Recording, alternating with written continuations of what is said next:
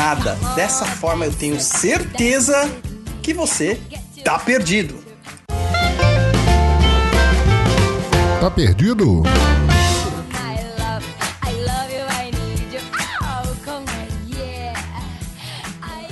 Estamos aqui de volta com mais um Tá Perdido, seu podcast de leitura de e-mails e informações que ensina mais do que o Mobral espiritual que montaram por aí. Hoje comigo aqui está o encapetador de crianças, Luiz Cuenca.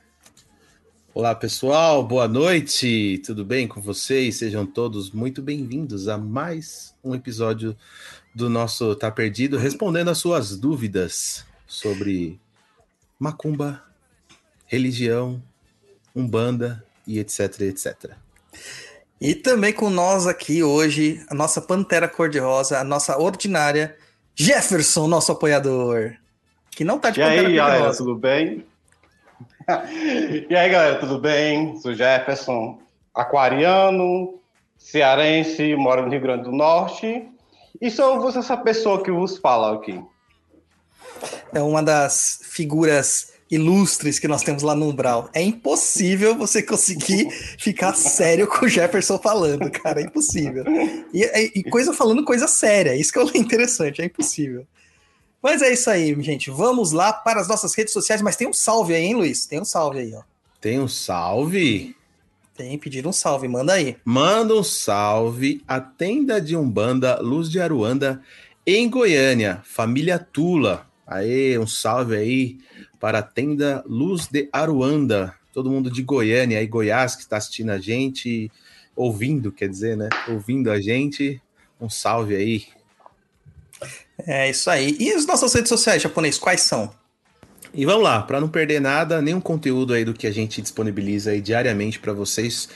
Tome nota, siga a gente lá no Instagram, www.instagram.com.br papo na encruza ou direto aí no seu aplicativo arroba papo na encruza.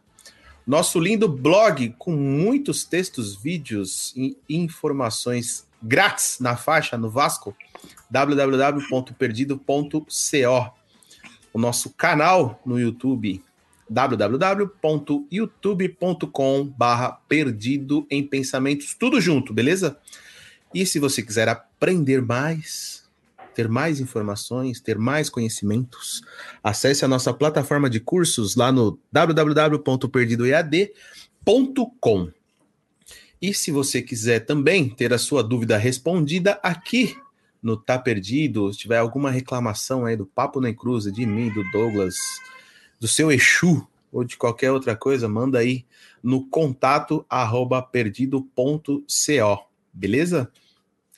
E, enfim, acho que é isso aí, né? Já dá para a gente startar o nosso Tá Perdido de hoje, que é o nosso é. Tá Perdido, que número? 38? 38. 38. É, e claro que na pauta eu escrevi, escrevi 37, mas é o 38. Ah. E a gente está aqui ah, também sendo com o patrocínio no japonês da X-Zone, equipamentos gamers, aí o japonês está todo equipado aí, ó, ah. cheio do RGB, tá? Os caras viram blogueirinho, mano, é isso aí. Coitado, Então vamos lá pra música e a gente volta aqui com a nossa leitura de e-mails. Esse Egito quente que nem areia do Saara, me queima, nada. Ordinária. Vambora, mostra pra mim, juntinho, vambora. Essa é a mistura do Brasil com o Egito. Tem que deixar-me pra dançar bonito. Essa é a mistura do Brasil com o Egito. Tem que deixar-me pra dançar bonito. Quem vem de fora vem chegando agora. Fecha a barriguinha, sem vergonha e entre. Balança o corpo, meu bem, não demora. Que chegou a hora da dança do ventre. Diga aí pra mim, vai. Quem vem de fora vem é.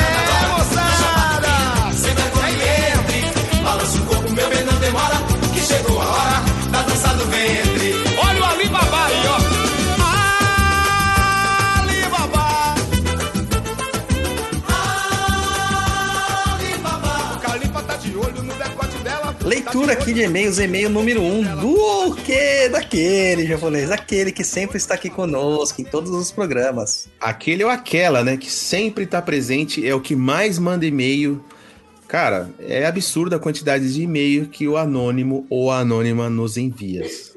Vamos lá, o e-mail número um do anônimo, né? Que é a pessoa que mais manda e-mail pra gente, diz o seguinte: Fala, Douglas, te escrevi há uns dois anos e meio. E agora retorno para perguntar se você conhece algum local que possa me atender à distância, mesmo pa parando de psicografar, porque só vinham bobagens ou coisas sem nexos. De lá para cá, minha situação piorou. E se antes eu já sofria, o que, chama, o que chamam de síndrome do pânico, o problema piorou. E hoje eu não consigo sair de casa. Quando penso em sair, vem uma sensação de morte, sufocamento, nó no umbigo ao pescoço, vontade de cair no chão e etc. Então, parei de tentar e me conformar com o cárcere privado. Quem dera o cárcere fosse por causa do Covid. Não sei se é obsessão, possessão ou loucura mesmo. O fato é que minha vida social foi destruída e eu preciso que algum grupo confiável me ajude. Já tentei vários e nenhum conseguiu me livrar disso. O problema só aumenta. Desde já agradeço. Pesado, hein, tio? Pesado. Eu vou contextualizar isso aqui. Vocês viram aí que ele me mandou, né? Vocês viram o que ele falou? Dois anos e meio atrás, ele mandou um e-mail para mim é, relatando que ele estava psicografando em casa. E vejam como é importante as pessoas terem informações fidedignas, né? Com, é, informações que são realmente sérias, coesas, e não o que a gente vê por aí muitas vezes na internet. Ele, naquela época, relatava que ele tinha começado um processo de psicografia em casa. Então ele começou a sentir vontade e ele falou: ah, beleza, senta aí, vamos psicografar. Olha aonde isso levou ele. Tá vendo? levou ele a um extremo caso de obsessão e de compulsão. Eu, com certeza, o orientei a não fazê-lo, né? Que até porque é a prática que a gente fala, cuidado com o que você pede, cuidado como você trabalha. Existem coisas que você tem que fazer com uma tutoria, não tem jeito, você precisa de alguém ali do seu lado para te dizer qual o caminho que é melhor para você seguir, porque é um caminho seguro, um caminho correto, um caminho onde que você vai ter o, o melhor né, para você, para não cair nessas ciladas.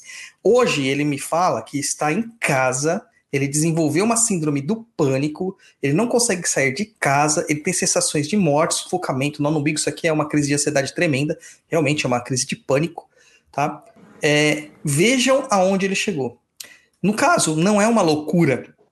No caso, de fato, é uma obsessão muito complexa que está se instalando.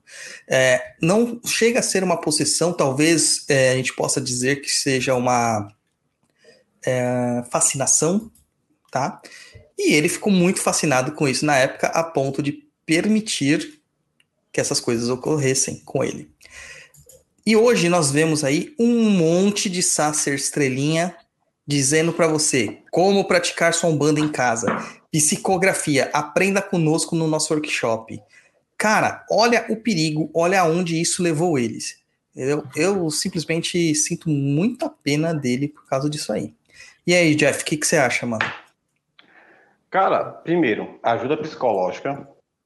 Procurar um psicólogo alguém da área para primeiro momento. Segundo, apoio da família. Contar para a família o que está acontecendo.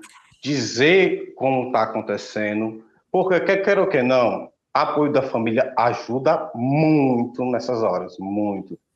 E segundo, procurar informações corretas. Uma vez eu escutei uma pessoa dizer assim, que não existe informação errada. Errada é onde você buscou a fonte. Cara, aquilo martelou na minha cabeça. Se é certo ou errado, eu também não sei. Eu também achei essa frase meio confusa. Mas é saber quais fontes que você está pesquisando, saber quem é que está passando essas informações, e não ficar a, a achismo, a Deus dará. Tipo, eu, por exemplo, eu tenho um, um probleminha que eu já passei por psica, psicólogos, psiquiatras, que era para ser diagnosticado com. Como é aquela pessoa que escuta as vozes? Esquizofrênico. Esquizofrênico. Fiz exames, passei psicólogo e não fui, não fui diagnosticado. Eu até comentei no Umbral com o Douglas se quando eu ia à missa ele escutava muitas vozes. Isso sempre acontecer comigo. Então, procurei primeiro a ajuda de um psicólogo, um psiquiatra, e logo em seguida procurei um centro espírita para entender o que estava acontecendo comigo. Então, acho que primeiro, se eu tivesse no lugar dele, tendo as informações que eu tenho hoje em dia, eu procuraria um psicólogo. Depois, uma ajuda de uma pessoa que entenda realmente do assunto e não está praticando essas coisas em casa, assim, sem orientação correta. É perigoso, né, cara? É muito perigoso isso. Eu só tenho um recado a dizer. Diga. Cuidado com o que você pede. Porque se você pede e for realizado, você tem que saber como lidar com aquilo.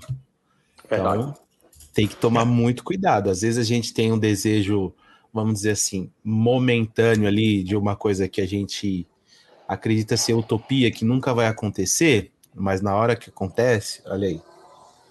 Pediu, olha aí o que tá acontecendo. E tem os alertas, né? A gente sempre dá os alertas. Não façam nenhum tipo de movimentação mediúnica nesse tipo de evocações sem saber o que você está fazendo. Né? É importantíssimo você saber o que você está fazendo. E infelizmente ele está numa situação bem complexa. Siga as orientações que o Jefferson deu, siga realmente. Quanto a trabalhos à distância para isso, meu caro, eu sinto te desapontar, mas não existe.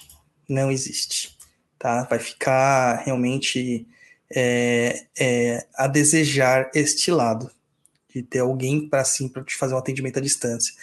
Esse atendimento ele tem que ser feito pessoalmente, não tem outra solução. Então a gente só pode orar por você, pedindo cada vez mais para que você tenha luz para conseguir superar esse desafio aí que, que vai ser bravo. Vai ser bravo. Essa clareza mental. Sim, com certeza. Com certeza. É que eu acho que a coisa dele tá tão desengringolada, cara, tá tão perdido, tá tão fechado, que ele não deve estar tendo conexão, não consegue ter conexão nem para fazer uma oração. É, eu sei disso porque, como eu tenho tag, às vezes a gente passa por umas crises de pânico e a única Nossa, coisa que você também. pensa é morrer. você pensa em morrer. É, e não é o caminho, não é a solução. Morrer não nunca é a solução, tá bom? Nunca, nunca. Bom, vamos pro próximo japonês. Vamos Hoje, para. hoje o, o Luiz vai ler todas, porque o Jefferson tá pelo celular e quando ele muda pra pauta não trava tudo aqui. Então, vai lá, japonês, É, leia. va- vamos ler este, esta Barça. Olha, isso é piada de velho, hein? Barça. Faz uns anos que eu não ouço isso. A, a galera jovem nem sabe o que é Barça. Barça é o Eu sei Google nem o que da é época. isso. Então, vou Mentira, explicar para o vocês. que é Barça. A Barça é o Google analógico, né? São Nossa vários livros, várias Senhora. enciclopédias onde a gente ia procurar as coisas quando a gente não sabia. Antigamente, quando as professoras pediam, precisa fazer um trabalho sobre, vamos dizer lá, igual o seu, seu, estado. Olha, eu preciso de um resumo sobre o Rio Grande do Norte. Hoje Certo. as pessoas vão lá no Google, digita lá, informações sobre o Rio Grande do Norte. Aí aparece lá população, tamanho, qual é o tipo de vegetação, tudo isso aí. Antigamente Certo. não era assim, não. Existia a Barça. E só quem tinha Barça era quem tinha muito dinheiro. Muito, Muito, dinheiro. era muito caro, Mas- mano. Muito Imagina uns livros desse tolete aqui, assim, ó. E sei lá, eu não sei te falar quantos, mas devia ter tipo uns 40, 50 volumes, Douglas.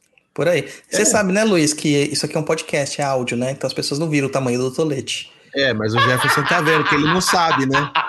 O Jefferson tá vendo. Enfim, o tamanho o, tolete é mais ou menos uma caixa de leite de longa vida, vai. E aí você tinha que procurar, né? Tinha um índice lá, ah, Rio Grande do Norte, lá. Você procurava lá, e aí você tinha que pegar na, na- na- no livro lá, no, no volume tal, na página tal, e aí ler e fazer o resumo escrito à mão, né? Não era hoje É. no computador, o pessoal digita, copia e cola. Na É verdade, o índice era um outro livro. Você tinha um livro que só tinha a indicação de onde estava Realmente. as coisas. Nossa É. senhora. Nem É. é. pra isso eu tenho. Bom, vamos lá ler o e-mail do Lucas Gomes. É, peço compreensão pelo e-mail gigante. É a primeira vez que eu conto esta história para alguém. Olá, meu nome é Lucas e conheci o PNE ouvindo o episódio 42, Linha da Fé, decidindo escrever este e-mail após ouvir o episódio 53, Evolução Espiritual e Hipocrisia. Desde criança, estive envolvido no mundo cristão e criado sob dogmas regidos pela religião. Porém, a vontade de me aprofundar, conhecer as raízes e estreitar os laços comigo mesmo surgiu alguns anos quando comecei a frequentar uma dissidência da UDV, quem trabalha com chá da ayahuasca.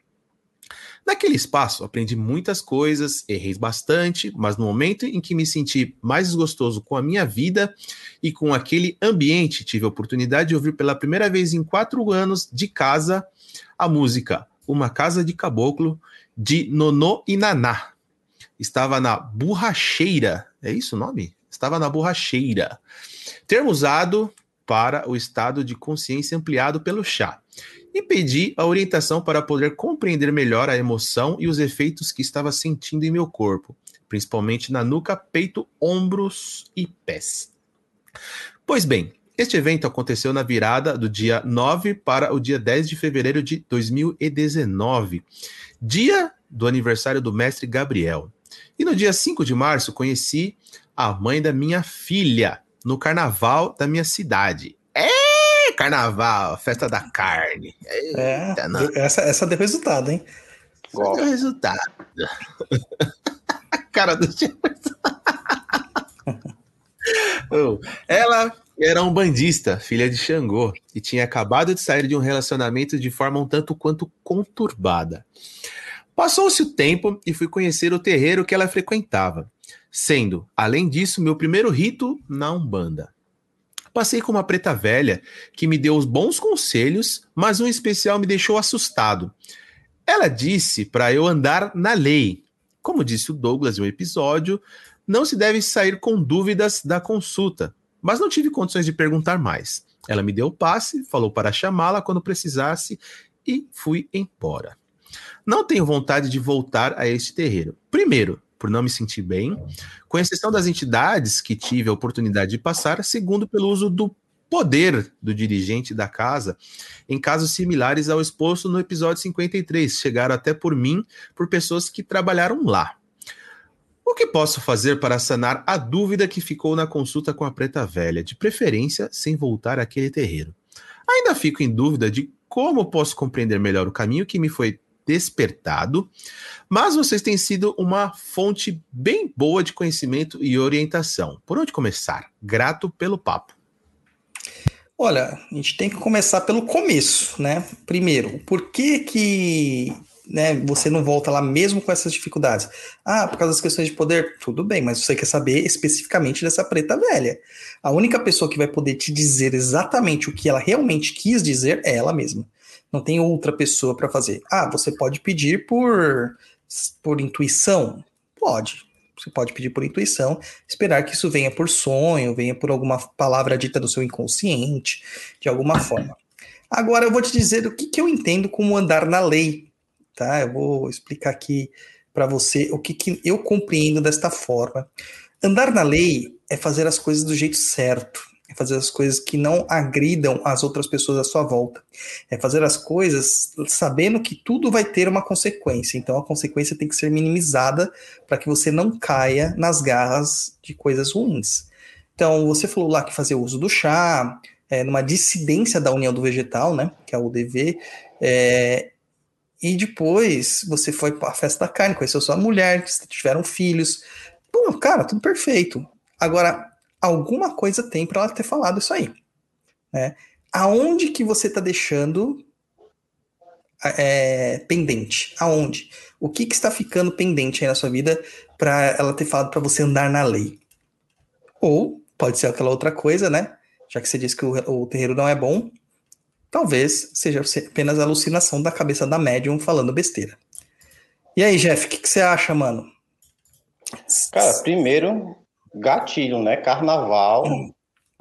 Falando carnaval em plena pandemia é gatilho, na hora. Oxe. Não, mas Segundo, 2019 não tinha pandemia lá, não. Isso aqui é. Aí eu tava lá linda, rebolando minha bunda pra cima. ah, carnaval. Até eu tô saudade do carnaval, cara. Inclusive, o carnaval de Aracati, que é minha cidade natal, é o maior carnaval do estado de Ceará. Depois dá uma olhadinha para vocês, como é bacana lá. Sim, mas voltando. É, primeiro, é aquela história de recado, né? Se você quer saber um recado de alguém, vá até a pessoa e pergunte. Então é a mesma coisa. Se a entidade deixou, você ficou com essa dúvida, volte lá e pergunte à própria entidade. Não custa nada. Ah, não gosto de ir lá, o ambiente não me agrada. Cara, você só vai lá para isso. É uma missão Sim. simples. Chega lá, Vovó, é o seguinte, é, a senhora uma vez me disse que eu, que eu tinha que andar na, na lei, dentro da lei, na ordem da lei. O que isso quer dizer? Ela respondeu, você segue a sua vida tranquilamente, cara. Se fosse comigo, tendo esse contexto, né, de ter conhecido a mulher no carnaval e tudo mais, eu pensava logo, eita, vou estar sabendo de alguma coisa, é babado. É, aprontei. aprontei. Aprontei, exatamente. Mas andar na lei, cara, eu penso da seguinte maneira: andar na lei é não machucar o coleguinha de alguma forma. Até porque assim, ah, mas eu não bato. Cara, não bater em alguém é obrigação. Como assim? Sim. Não agredir com preconceito, não agredir com falta de educação, porque as pessoas hoje em dia confundem educação com personalidade forte. Cara, você não tem personalidade, personalidade forte, você só é mais educado, é diferente. Sim. E eu acho que basicamente é isso. Para mim, andar na lei é isso. Seguir as coisas de forma como elas têm que ser. É, as pessoas elas têm um, um, não sei, cara, elas têm uma coisa com isso de falar assim: ah, não, é, falaram para eu ser certinho, isso tá errado. Cara, por que que tá errado? Não. Aonde tá errado? Não, a gente só tá pedindo que, por andar certo, não é você ser careta de tudo e abster-se da sua vida. É só você pensar antes de prejudicar o amiguinho. Só isso. Tem muita é gente que tá com foda-se, né? É. Tem muita gente que tá com foda-se e fala assim, ah, eu vou passar aqui que nem um trator em cima de todo mundo. E não é o, não é o considerável, né? O Luiz é assim, sabia? O Luiz é assim, ele não tá nem aí pros outros, ele vai passando em cima. Vamos? Como o Luiz que, que eu tenho a ver? O que, que tá sobrando pra mim? Não, porque você é o exemplo clássico disso aqui, né? Você vai passando como um trator por cima das pessoas. Caramba. Deixando um monte de menininha aí sem, cheia das esperanças e você só quer saber de swing. É isso aí, mano. Lembra o Surubral. o Surubral. O pessoal tá perdendo de não entrar no, no Umbral, gente. Entrem. Inclusive, Entrem. o pessoal que tá aqui. Entrem. Tem uma galera aqui hoje com a gente ouvindo né, vendo, presenciando a gravação desse episódio. Então, isso aí só quem tá no Umbral consegue. Só quem tá no Umbral consegue ver ao vivo e a cores aqui a gente gravando. Exatamente. Pena que vocês não estão vendo a fantasia de Pantera Cor-de-Rosa do Jefferson. Pena. É, infelizmente não deu pra vestir. Não é Pantera Cor-de-Rosa, é coelhinha da Playboy. É coelhinha da Playboy, meu Deus. É melhor ainda. Tem até um plugzinho. Tem até um plugzinho, mas enfim, abafa. abafa. Ai, fantástico. Eu vou ter que colocar essa, esse episódio mais 18. meu Deus, só me esqueci disso. Detalhe, perdão. Mas beleza, tá tudo de boa. Japonês, tá sabendo da boa nova? Não, ixi, não tô sabendo não. O que que tá rolando aí que eu tô meio por fora aí dos Paranauê. Você viu que agora eu faço até a pauta considerando que você não leu a pauta, né? ah, mas eu li a pauta. então, japonês, a gente tá aqui lançando inteiramente de graça, de grátis no Vasco, na faixa, um curso com cinco magias para o dia a dia, rapaz. Ah, você tá de brincation with me. Tô de brincation, Joel. É, não, tô falando sério. São magias que todo mundo pede para, para a gente lá nos canais e tal, de comunicação, tanto do papo quanto do perdido. E a gente vai ensinar magias incríveis, tipo clareza mental, magia para saúde, magia para cura, é, magia para dinheiro, magia para justiça e aquela que você mais quer, Japa magia para o amor. Ah, então é agora que eu vou achar outra metade do meu sol nascente. E, mas e se, e se eu quiser participar disso aí? Quem quiser participar, como é que faz? E aí é muito, muito simples, mano. Você vai ter que entrar lá no endereço a seguir. Escreve lá direitinho no seu navegador. 5, não o número, mas a palavra 5.perdidoead.com. Esse tem o M no final, hein? E vai te dar acesso ao nosso grupo lá de lançamento no WhatsApp. O link do curso só vai ser divulgado dia 7 de julho, ou 7 de junho, neste grupo, tá bom? Junho, mês 6. Mês, dos, dia, mês dos namorados. É, mês do pai Dodô. Meu aniversário. Mês do, mês do aniversário do pai Dodô Tiogun. É. E moleza, hein? De graça e com a qualidade do Perdido EAD. Você tá de brincadeira, hein? Vamos lotar aquilo lá. Ó, oh, e olha que a gente vai ter mais coisas legais, novas oportunidades, um monte de coisa lá que a gente vai divulgar neste grupo, mas só para as pessoas que estão lá no grupo. Então não, per não percam essa oportunidade, hein, gente? É, afinal, Perdido EAD é a plataforma definitiva para quem quer aprender macumbaria de verdade. É, coisa linda de meu Deus. Entra lá também no nosso, no nosso portal para saber o restante dos nossos cursos. www.perdidoead.com Vamos para música e a gente volta com mais e-mails aqui.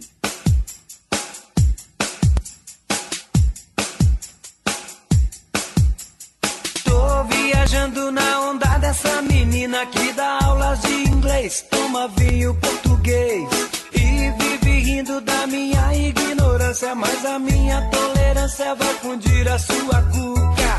Vou te bater uma real, dizer que estou bater um papo mas vê se fala por favor a minha língua. E já tem até uma íngua por causa do seu inglês. E-mail número 3 do Veja Quando Puder. A parte 1, esse aqui é outra Barça, né? E é enorme isso aí, tem duas partes. Sim.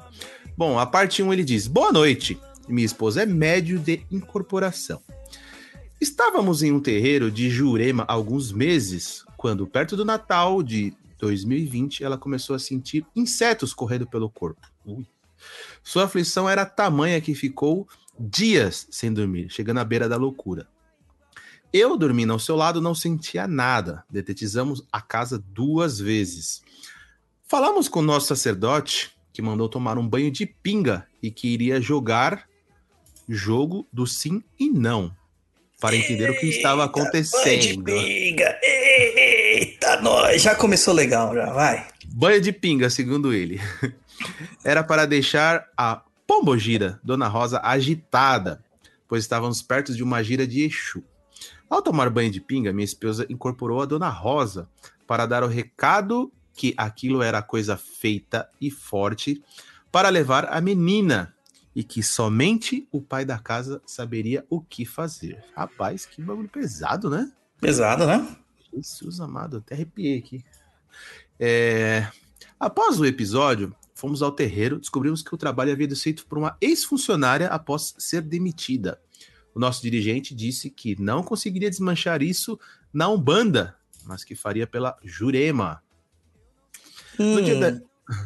A cara do Douglas é a melhor. Hum. No dia da gira, compramos as ervas pedidas, alecrim seco, arruda e guiné, para que o seu Zé trabalhasse. No final, o seu Zé baforou as ervas e mandou distribuir ao povo da assistência e o terreiro fechou na semana seguinte por atrito entre o dirigente e alguns filhos da corrente.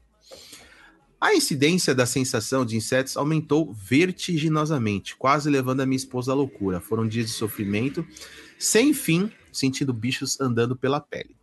Uma amiga nos recomendou uma benzedeira da Bahia, que abraçou a causa e começou a corrente. Foram dias de rezas e benzimentos à distância, com banhos com ervas. Em um dos dias, no meio de uma reza que ela estava fazendo pelo telefone, eu, que não sou desenvolvido, senti uma forte irradiação, tendo certeza que incorporaria. Me segurei e dei assistência à minha esposa, que passava muito mal. A reza surtiu efeito, a sensação dos insetos sumiu por completo, porém, nossa vida sofreu uma reviravolta, crise financeiras e brigas constantes. Eu tentava manter a cabeça no lugar, mas ver uma pessoa doce e gentil virar uma pessoa transformada por uma raiva de tudo me cortava o coração e me deixava sem rumo. Eu orava todas as noites, pedindo proteção de seu avô e que seu pai Oxalá salvasse sua vida. Sim, ela quase se matou. Fomos a outro terreiro meio receoso, pois estava na pandemia, no fim da quaresma, e quando chegamos, seus sete catacumbas se apresentou. Eu fiquei impressionado, pois quase todos os médios da corrente viraram para o Exu e os pretos velhos para trabalhar com minha esposa. Seu sete disse que ela tinha que dar de comer para sete linhas e teria que deitar na esteira. Disse que teria avisado antes de chegar que alguém com a cova aberta estava chegando. Minha esposa incorporou- a Dona Rosa, disse para jogar fora todas as imagens e guias do outro terreiro, senão ela mesma levaria a sua menina. Após isso, saímos de lá, passamos no trabalho dela, pois as imagens estavam lá, após o fechamento do terreiro e despachamos na mata. Agora, por um milagre, minha esposa mudou. Esse simples gesto colocou nossa vida em equilíbrio. Ela ainda não deitou na esteira, mas está de preceito para a realização do ritual nos próximos dias. Desculpe meio longo, porém quero deixar o relato como a falta de informação e despreparo podem acabar com a vida de uma pessoa. A funcionária em questão não tinha motivos, além da inveja, mas a perdoamos em nosso coração. Um grande abraço e achei a todos. Quer que eu leia a parte 2 ou você vai. Manda, manda, manda a parte 2. Tá. Desculpe não me identificar. Meu nome é André. Acabamos de receber a notícia que o dirigente da casa morreu de Covid-19 no último sábado. Ficamos, muito, Ficamos muito impactados com a situação, pois era uma pessoa muito boa e vivia pela caridade. Não posso afirmar onde ocorreu a infecção, pois a gira era fechada e as pessoas mantinham distância, menos as que estavam incorporadas. Hoje estamos todos bem, porém não sei o que fazer para atender o que foi pedido para minha esposa. Abraço e sucesso.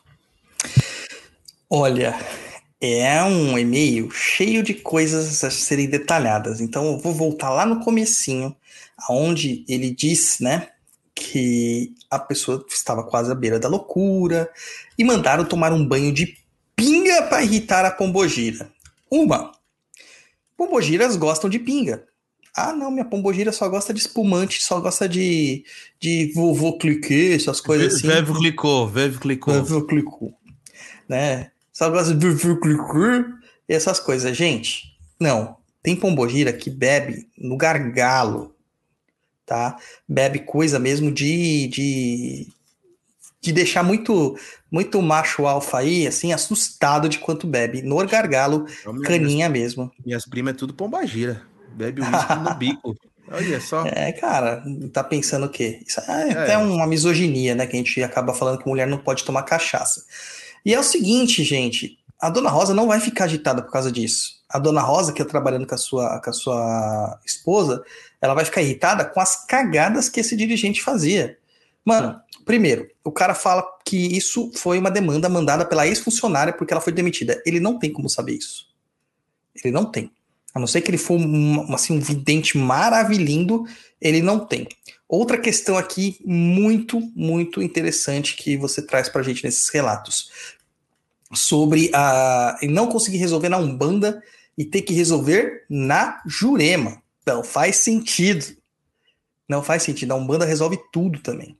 Tá? Então, isso demonstra que ele não conseguiria resolver. Então, ele criou uma situação. Uh, além de tudo isso, cara, você vê que, né, o, o próprio terreiro fechou porque o dirigente entrou em atrito com os filhos da corrente. Olha quanta coisa absurda. Quer saber o que, que eu penso de fato? Quem fez demanda para vocês foi esse dirigente, com a intenção de que vocês fossem lá e fossem lá para dar dinheiro para ele futuramente. Essa era a grande intenção dele, tá? Infelizmente Bingo! as coisas é, infelizmente as coisas não aconteceram como ele previa. É, tanto que vocês saíram de lá. Piorou depois? Claro que vai piorar, porque ele vai aumentar a demanda. Ele vai aumentar a incidência da demanda, vai aumentar os ofertatórios para que você se sinta cada vez pior. Tá? Cada vez pior. E aí, beleza, vocês encontraram outro lugar que acabou surtindo efeito. Realmente, você vê que surtiu efeito a partir do momento que você desfez de todos os itens da outra casa, que são as ligações que você tinha com essa casa, os elos, tá? E isso é fantástico, isso é maravilhoso, ótimo. Bom, o terreiro fechou, o dirigente morreu, você não tem como ir lá para fazer a deitada para saber o que, que é, vai ser feito da sua, com a sua esposa. Procure outro terreiro. Mas procure de uma forma consciente, agora sabendo que tem muita gente pilantra por aí que querem prejudicar as pessoas de bem. Tá? Pessoas que realmente são de bem, as pessoas que realmente estão ali para fazer a diferença na vida dos outros. Cara, tem muito terreiro. Conta aí, Jefferson, o que, que você acha disso tudo aí?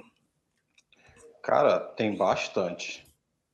Bastante, bastante, bastante. Assim, tipo, muito. Não é tipo, ah, isso é exceção. Não, cara, não é.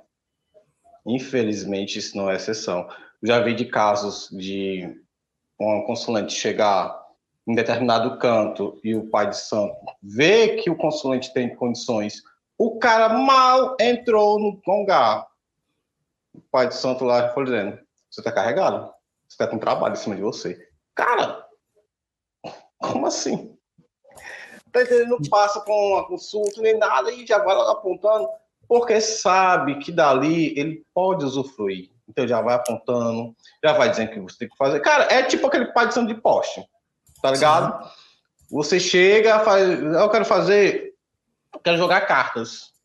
Quero jogar cartas e aí eu quero ver como tá a minha vida e tal. Ele joga, pá, então trabalho, 5 mil reais, tchá, pague. E a pessoa vai lá e faz, cara. É como ele mesmo disse no e-mail, a falta de informação. Às vezes, antes de você entrar em uma casa, procurar uma casa, frequente lá, vá uma gira, veja como é a gira, veja como é o comportamento das pessoas na gira, veja como é que se dá a gira. Vá uma, vá duas, vá três. Aí depois você tira uma conclusão. Às vezes não é a primeira casa que você vai, a primeira coisa que a pessoa diz e você acredita. Também não é assim. Sobre essa questão que o Douglas estava falando aí sobre o gira beber cachaça, cara, eu conheço uma pombugira das almas que trabalha divinamente bem com cachaça. Ela não bebe Sim. vinho, ela não bebe champanhe, ela bebe cachaça. E tem várias, e... cara. Bastante, bastante. E sobre essa questão aí do que eu até falar, eu até comentar, tipo, ah, não resolver na banda, teve que resolver na Jurema. Cara, primeiro, o terreno que eu frequento tem raiz de raiz de juremeira. É, é só invenção dele. É aquele tipo de coisa. Eu não sei resolver, vou inventar uma, uma desculpa e jogar a bola para outro. É tipo, tipo da coisa, cara. Como já vi muito isso acontecer, muito acontecer, mas é como ele mesmo disse no e-mail: falta de informação. Cara, falta sempre de informação e aliado também a uma exploração, né, do sofrimento que eles estavam. Sim, também. Também. Eu sempre vou bater nessa tecla de falta de informação, cara, porque eu sofri muito com essa questão de falta de informação. Falta de informação. Eu caí em qualquer ponto de vigário, eu caía. Então, assim, eu resolvi entrar a fundo, eu fui procurar saber, fui buscar informações, fui comparar informações, fui ter o discernimento de informações. Cara, vou até falar uma coisa aqui que pode despontar muitas pessoas, mas, por exemplo, lá no Umbral, o Douglas solta muita coisa, muita mironga, solta muitas é, opiniões, e muitas das vezes é, a gente se diverge em opiniões, tanto eu como eu com Douglas, eu com os meninos do grupo, e tá tudo bem, tá tudo certo. Porque divergir opiniões é correto. O, o que não é correto é você aceitar qualquer coisa como verdade absoluta. Sim. Tá entendendo? Então foi, eu sofri muito com essa questão de, de buscar informação, onde eu estava buscando, o que eu estava buscando, é saber o que você busca. E sobre a questão do sofrimento, cara, que você também tem sofrimento, não busca qualquer alternativa. Analise, veja. Não cai qualquer ponto de vigário também, não. Até como, acho que eu enganar, acho que ela disse no e-mail, né, quando se desfez da, dos itens lá do outro terreiro, né, já teve um, uma pequena melhora. E é isso, cara. Usa essa experiência para buscar outro terreiro. Se eu falei Sim. besteira, desculpa. Ai, botei para fora, perdão. Não, perfeito, é isso mesmo, cara. Então a gente acaba tendo uma exploração. Eu vou dizer o que eu, geralmente como que funciona esse processo que a galera faz por aí. Eles veem uma vítima e uma oportunidade de explorar isso aí. Alguns nem fazem magia nenhuma, só explora psicologicamente, mas muitos fazem magia. E justamente por fazerem magia, eles chegam a ponto de criar uma situação na vida das pessoas que é de dar dó. E aí você vai lá se consultar. E a consulta geralmente ou é de graça ou é cinquentinha. 50 Gente, uma consulta de tarô de qualidade não custa 50 reais. Não custa, tá? É longe de ser 50 reais. A gente tem que ter essa compreensão de pagar o que vale realmente. O, e depois ela te oferece para você desfazer esse trabalho, suposto trabalho que está sendo feito, pela bagatela aí que o Jefferson falou de cinco pau. Tem gente que joga oráculo de Exu por aí, cara, falando que já cobrando caro, né? Mas joga e depois ainda tem os trabalhos extras para fazer por causa das, das, das demandas que é visto que a pessoa tem, os impedimentos que a pessoa tem. Será que precisa de tanta coisa assim? Será mesmo? eu, eu tenho essa dúvida, sabe? Se é necessário mesmo tanta contra magia, tanta gente assim que tá toda demandada, toda ferrada na vida, é, que precisa disso. Eu tenho uma dúvida assim muito cruel, muito cruel. E, bom, não sei. Quer jogar tarot comigo? Joga. Eu não vou cobrar 450 reais, muito menos vou cobrar 50 reais, vou cobrar o que é justo. Mas eu não vou desfazer, não vou criar uma magia para desfazer coisas da sua vida. Isso aí é uma, um outro processo, uma outra ideia, uma outra significação. A gente tem que ver o que está acontecendo, e muitas vezes não é na magia que você vai resolver. O que vai acontecer mesmo é que você vai precisar de mudar você mesmo. E aí que é muitas vezes que é o complicado, né? Que a gente precisa se mudar. E aí quando a gente tem que se mudar, o bicho pega. O bicho literalmente pega. Patetel. Tá? Então é, é isso aí, cara. Bom que a sua esposa tá melhor, mas você sabe que ela tem uma mediunidade para ser trabalhada. Então procure um terreiro com calma e vamos lá é, resolver essas situações, tá bom? É devagar, é devagar, é devagar, devagar. Hoje eu recebi uma proposta de uma bolsa da Venezuela que segue o, o perdido para fazer um trabalho para ela resolver uma pendência que ela tem com a vizinha dela, que ela acha que está possuída. E ela diz: Me passa a conta que eu estou depositando agora. Cara, sério, recebi agora há pouco. E eu falei assim, gente, não é assim que funciona. Me dá o nome da sua vizinha, é, o endereço dela, eu vou colocar lá no meu altar, vou perguntar lá no chão de Jorge se tá tudo bem, se tá tudo ok. E aí sim nós vamos conversar para ver o que, que tá rolando. Não é assim. Aí ela perguntou, ah, quanto é? Eu falei, não, para pôr no altar lá no chão de Jorge, não é nada. É zero tá reais. Pondo, é, a gente tá pondo no trabalho ali, no, no, no meio da gira. Se fosse para fazer uma magia pessoal num dia separado, sim, tem valor. Se fosse para fazer um atendimento privativo, sim, tem valor, porque é meu dia de trabalho. Mas nesse caso, não. Nesse caso, não tem isso. Então, poxa, gente, tem coisas tão legais para a gente pensar na vida sabe, tão oportunas pra gente pensar na vida. E Mas, vocês véi, Perdão, só te interromper. É porque agora, meu Deus do céu, eu imaginei a cena, a pessoa tá em casa de boaça, aí do nada, e como daquele cara lá, aquele pai de santo lá, o painho, como é, o pai, sim, Douglas Rainho, manda uma mensagem, e aí, Douglas, aqui ó, 10 pila, resolve esse problema pra mim, assim, do nada, Tipo, Sim. Cara, como assim? Ó, se quiser dar 10 pila para mim, eu, eu aceito. Não vou resolver, mas vou falar que tá resolvido. E você vai acreditar e vai resolver. Que é essa a ideia. Entendeu? É essa a ideia. É assim que funciona, cara. Verdade. Funciona da gente. Então, olha, gente, vamos ter um pouquinho mais de, de entendimento aí sobre o que, que são as coisas. Vamos ter um pouquinho mais de tranquilidade quando a gente começar a tratar sobre é, espiritualidade, demandas. Né? Eu tenho um texto que eu falo assim: nem tudo é demanda, né? Nem tudo é demanda. Eu já ouvi isso tanto, tanto, tanto, de tanto guia espiritual, cara, de tanto guia espiritual. Nem tudo é demanda, mas nós criamos a demanda na nossa mente. Nós criamos. E nem é os outros, é a gente mesmo, né? É a gente, é a gente que cria. Entendeu? Então, essa auto-obsessão é o pior tipo de magia que existe. Então, tá é. na hora da gente ter um outro pensamento. Antigamente eu tinha uma obsessão, tinha medo de um bagulho. Do quê? Vou entregar a idade. Quando eu assisti a Jaspion. Meu Deus. Gigante guerreiro, dai leão. É, isso aí. Aí, a, a, ao lado mal, né? Ao lado do Satangos, tinha uma bruxa, que era a bruxa Kilza. Meia hora que essa mulher aparecia, me arrepiava até as almas. Não lembro disso aí, não, cara. eu sou a bruxa. Bruxa. Aí tem uma parte. Lá, Jaspion. Pode colocar aí, Kilza o nome dela. Nunca vou esquecer o nome dessa maldita. Ah, uma mulher cheia de pena na cabeça, mano. É. Mas aí ela ficava assim, bericanca, cabanca, bericanca, cabanca, bericanca, cabanca, bericanca, cabanca, bericanca, cabanca, bericanca, meu. E até fechava o olho assim, meu Deus, acaba essa cena. Ficava com medo dessa mulher, eu tinha medo dela. Gente, eu vou... tinha pesadelos com ela? Tinha, ah, mas isso aí, ô, Jeff, eu tinha, sei lá, 10 anos. Veja isso, anos. gente. Ah essa lá, daí, ó. Essa aí, a Kilza. Você é louco. Você tá louco. Ah, é, esse sou de fantasia. Me ah. poupe, né? Me poupe. Luiz, eu não tenho. Olha, dá pra ter ah. outros pensamentos, não com esses dez, medos que você tá tendo, não. com 10 anos de, de, de, de idade? Ah, sei. Uhum, tá bom. É, hoje, eu olho pra, hoje eu olho pra ela e ah, normal, mas né, com 10 anos de idade, você fica meio assustado. Cara, a Carla Pérez já fazia esse tipo de uso aí dessas roupinhas aí, mano. Relaxa. Nossa, essa é, mulher que... era Carla Pérez, você não entendeu. É muito, né, cara? Como assim? Só que, só que quando a Carla Pérez apareceu, nós tínhamos tipo 18, 20 anos, entendeu? Imagina, japonês, a que é pessoa- isso? É, não, Não, vou ter que pesquisar isso aí. velho. Imagina, você Pesquisa. a gente tá- não tem 18 Não, nada, já- mano. Não. Quantos anos tinha a Carla Pérez?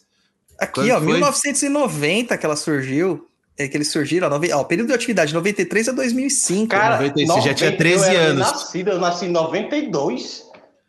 Então, ó, Você já tinha 13 anos, brother. 13, não 18, né? Totalmente diferente, japonês. Ah, mas até aí já, já tá começando os, os, os hormônios a efervescer.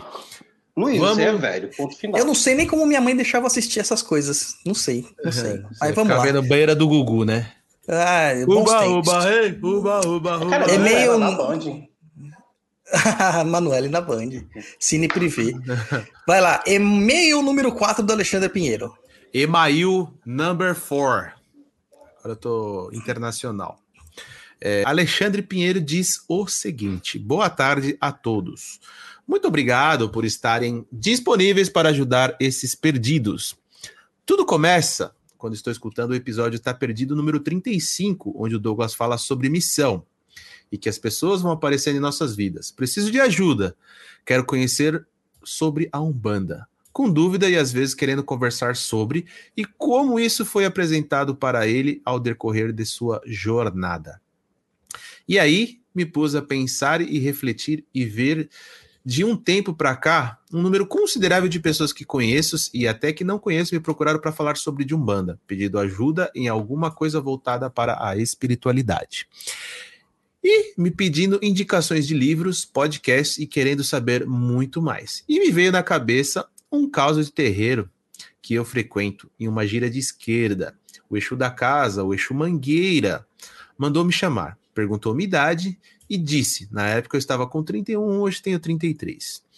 E ele olhou bem para mim e disse: se prepare que com 37 anos você vai abrir uma casa para trabalhar e ajudar. E até lá vai aprender bastante. Então se prepare. Eu fiquei assustado, porém, com o passar do tempo, esqueci. Depois de ouvir o Douglas falando sobre missão e como isso é apresentado de várias maneiras para quem tem isso em sua vida. Eis onde me perco. É viagem ou faz sentido? PS, vocês são demais, o conteúdo de vocês passam para nós, seja pelo podcast, seja pelos cursos ou até mesmo pelas lives, é sensacional. Muito obrigado, hein? Bom, eu acredito que é assim, cara. É, existem várias formas de chegar as comunicações pra gente. Essa forma do Exu Mangueira pode ser uma. Eu só estranho muito é, a data, né? Definir, vai ser com 37 anos. Porque eu recebo essa questão de missão na Umbanda, é, não propriamente dito de, de abrir uma casa, mas que eu tinha que estar na Umbanda desde que eu tenho, tipo, 8 anos de idade. Sabe? É uma coisa bem louca, né? Se a gente for pensar realmente que desde os 8 anos de idade eu recebo essa instrução do plano espiritual. E que eu sabia que eu tinha que abrir uma casa, isso aí foi com o passar do tempo, né? Acabou acontecendo e tudo mais. Ah, pode ser que esteja chegando o momento? Pode. E assim, por via das dúvidas, se eu fosse você, eu me prepararia. Simples assim, eu me prepararia para isso. O Não máximo, sei. que pode, o máximo pode acontecer é o seguinte: você tem mais conhecimento. Perder, você não Sim. vai perder nada. Exatamente, é ter mais conhecimento. Então, olha, vai na fé, faça cursos, se envolva no terreiro com as questões que você precisa envolver, porque ser dirigente não, se, não quer dizer só aprender e fazer ritual. Não quer aprender só o fundamento. Você tem que aprender paciência, discernimento, calma, ponderação. Você acha que eu não tenho vários filhos de santo que têm problemas? Tenho vários, cara. A maior parte deles tem problemas, entendeu? E se eu for despachar ali as pessoas porque elas não estão de acordo Olha o chefe se levantando o dedinho. Se eu for despachar as pessoas porque elas não estão de acordo com o que eu penso, cara, eu não sou um pai de santo, eu sou simplesmente um fazedor de gente. Fazedor você é um de autoritarista. Você é um Não, autoritarista. um fazedor de médium. Tem gente aí que faz isso, cara. Tem gente aí que chega lá e fala assim: ó, é, você paga a entrada aqui no, no terreiro, você me paga um valor mensal de mensalidade, você tem que fazer determinados cursos, e quando você chega lá, você vira um número. E aí, qual é, é a, a ponderação? Fala aí, Jeff. Cara, primeira coisa, é, espera a confirmação de, vir de outra forma também, vir de outra- entidade, não tá, esperar só dessa, ah, porque o Mangueira disse e assim ponto. Como falei anteriormente, espera, calma, espera vir de outra, outra entidade, vir de alguma outra forma essa mensagem também. Até porque ele falou isso, leva. Cara, se for levar assim em consideração, eu já levei quantas e quantas vezes, porque assim, eu tenho a questão do familiar, né? Meu pai, meu avô paterno era pai de santo. A minha avó materna era cambone de uma mãe de santo. Então, assim, vai ter aquela cobrança de alguma forma. Quando eu decidi entrar na Ubanda de vez, porque eu já fugi muitas vezes, só para o povo conhecer a história dos do meus avós, dizem: Ó, oh, você vai ter, vai ter caminho para ser pai de santo, como já disseram, uma, nem uma, duas, três vezes. Cara, mas às vezes, tipo, eu não quero. Uhum. Não cuido nem de mim. Até porque eu tenho uma, uma personalidade, cara. Eu sou muito irreverente. Vou usar essa palavra, sou muito irreverente. E então, assim, como é que um filho de santo meu vai me levar a sério? Né? Quando alguém chega para você, uma entidade diz, cara, você tem caminho para ser pai de santo, você começa a se autoanalisar. Segundo, faça um curso de educação financeira. Importante. Porque eu vi uma casa é babado. E terceiro, cara, você tem que colocar a sua cabeça. É, é o terceiro, mas não é mais menos importante. Você vai estar lidando, tomando, ajudando pessoas a tomar decisões na vida delas que vão ser muito importantes. Tá entendendo? Imagine você tendo um filho de santo que chega para você, mãe, benção, benção, Deus te abençoe. Mãe, eu tô com depressão. E aí? O que fazer? Chega um filho de santo e chegar, mãe, é, meu pai está me abusando sexualmente. Como orientar essa pessoa? Então, quando uma, entidade pra, chegar para você e falar assim, calma, pense, não ficcione isso na cabeça, é como o Luiz disse, procure estudar. Cara, conhecimento, nunca vi ninguém morrer de conhecimento. Eu, particularmente, nunca vi ninguém morrer de conhecimento. Então, estude. Perder você não vai. Essa é a minha opinião. Exatamente. Tem muita coisa que você pode aprender, que você pode entender, que você pode compreender no que tange a, a espiritualidade, principalmente é, saber lidar com o ser humano, que é um bichinho muito difícil de ser lidado. Né? Algumas pessoas, ah, às vezes acontece algumas coisas, as pessoas viram para mim e falam assim: Mas como que você aguenta? Não sei por quê, é minha missão, eu aprendi a ter que aguentar, eu tenho que aguentar. Eu não posso agir destemperadamente. É, na outra casa onde eu era pai pequeno, eu, o pai pequeno e a mãe pequena é o que mais sofre, só toma bordoada. Porque ele nem é o pai de santo ou a mãe de santo, e ele também não é um médium regular. Né? Ele é visto pelos seus irmãos de fé como aquele que é o preferido dos dirigentes, porque é isso que o pessoal pensa, né? ah, escolheram ele. É, escolheram ele porque ele é o preferido. Cara, não tem nada a ver. É uma puta missão, um puta trabalho. E pelo pai de santo e mãe de santo, você é visto como aquele que tá fazendo leve trás. Essa é a verdade. ah, é verdade. É a mais pura verdade. Então, o filho de santo vai chegar para você e vai conversar com você para você levar uma demanda pro pai de santo. E por outro lado, você também vai ter os próprios, né, é, pais de santo falando assim, ah, mas não é isso, esbravejando com você, que é só o mensageiro. Né? E todos eles vão ficar esperando que você traga uma solução. Quando eu era pai pequeno, imagina o estresse que eu não passava. Isso já é um preparo que nós sofremos para chegar na função de diligência, para entender os dois lados. Para entender perfeitamente como funcionam os dois lados. Diga! Agora me veio uma dúvida. Você, quando era pai pequeno, você já teve que contrariar alguma é, educação, direção do pai de Santa Casa? Sim, e ao mesmo tempo não contrariei, porque a missão é, se você está numa casa, isso aí o próprio Pato fala, obedeça o que aquela casa diz. Mesmo que você não vá a favor daquilo, que você não acredite nisso, você tem que aceitar, porque quem manda na casa é o pai e a mãe de santo, tenho esse respeito. É, por exemplo, é... O que, que aconteceu assim? Eu tinha missão, eu estava postergando essa missão, eu não queria assumir essa missão de dirigente espiritual, mas eu me desliguei da casa porque eu não concordava mais com alguns pontos que a casa preconizava. E aí eu tive que assumir essa postura. A partir do momento que eu não concordo mais com algo, eu saio. Essa, essa é a postura, e não fico fazendo birrinhas. Essa semana eu até postei sobre isso, né, no, no vlog, que a gente tem vlog diário lá no YouTube, falando sobre alguns temas. E eu falei sobre o respeito ao pai de santo, porque é importante demais respeitar o pai de santo e a mãe de santo. É a casa deles. Verdade. chão deles. Agora, se você não concorda, a porta de, da, do terreiro está aberta da mesma forma que esteve enquanto você entrou. É Cara, só o que eu buscar. vejo. Perdão. O que eu vejo de gente querendo usar assim a palavra lacrar com o pai de santo, por exemplo, pegar uma, uma coisa que um assunto que o pai de santo não domine, chegar à frente do povo, falar assim, ó, oh, pai, assim, assim, assim, assado. Pa, sabe, deixa eu partir dessa aí, tá vendo? Eu só tenho uma pergunta, ele nem sabe responder. Que pai de santo é esse? Cara, o que existe de gente assim? Existe. Eu, eu passei por isso recentemente. Eu passei por isso, cara. Isso porque eu tenho um trato, assim, muito é, suave. Né? E tenho que ter suave ultimamente. Não sou suave. Estou sendo suave pelas condições que nós estamos vivendo. Uma pandemia, onde que todo mundo tem é, medos e afins e tal. Só que, cara, tem coisas que acontecem que eu vejo que o terreiro não é uma das coisas mais importantes para essas pessoas. Entendeu? Não é. Então, aí que, que parte aquela questão que eu fico sempre a analisar. Se o terreiro não é prioridade para você, se outras coisas são prioridades, por que, que você está no terreiro? Sai, cara.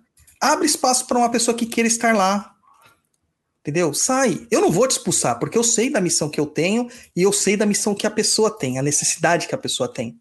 Eu não vou te expulsar. Mas meu, se você tá tão incomodado com os ensinamentos daquela casa, saia, procure o que faça bem para você. Essa é a Olá. realidade. E a maior parte das pessoas não sai porque acham que só por fazer parte da casa, mesmo sendo contrária às regras da casa, às leis da casa, o que o Pai de Santo fala, ela tá, entre aspas, protegida, resguardada. Cara, isso é um absurdo que, tipo, não tem absurdo maior. Não tem absurdo maior. Pensar num negócio desse. Verdade. Como assim você tá protegido? Pode falar. E muitas vezes, cara, eu acho que não custa nada você. Por exemplo, eu vou tirar por mim. Tem o final, tem o final da gíria, tá todo mundo lá, se recolhe, vai se arrumar para poder pegar seu rumo de casa. Naquele momento que você vai, vai beber a água, chama a mãe, chama o pai de santo, mãe, assim, vem cá. Oi, eu fiquei com dúvida desse aqui, assim, assado. E ela, no particular, vai lhe responder.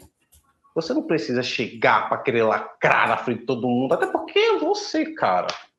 Quem é você? Ah, o povo não respeita, sabe, aquela questão, a história, a estrada que aquela pessoa tem. Sim. Se você não, como você mesmo disse, se você não concorda com o que está sendo dito ali, cara, você tem que se pensar, o que eu estou fazendo aqui?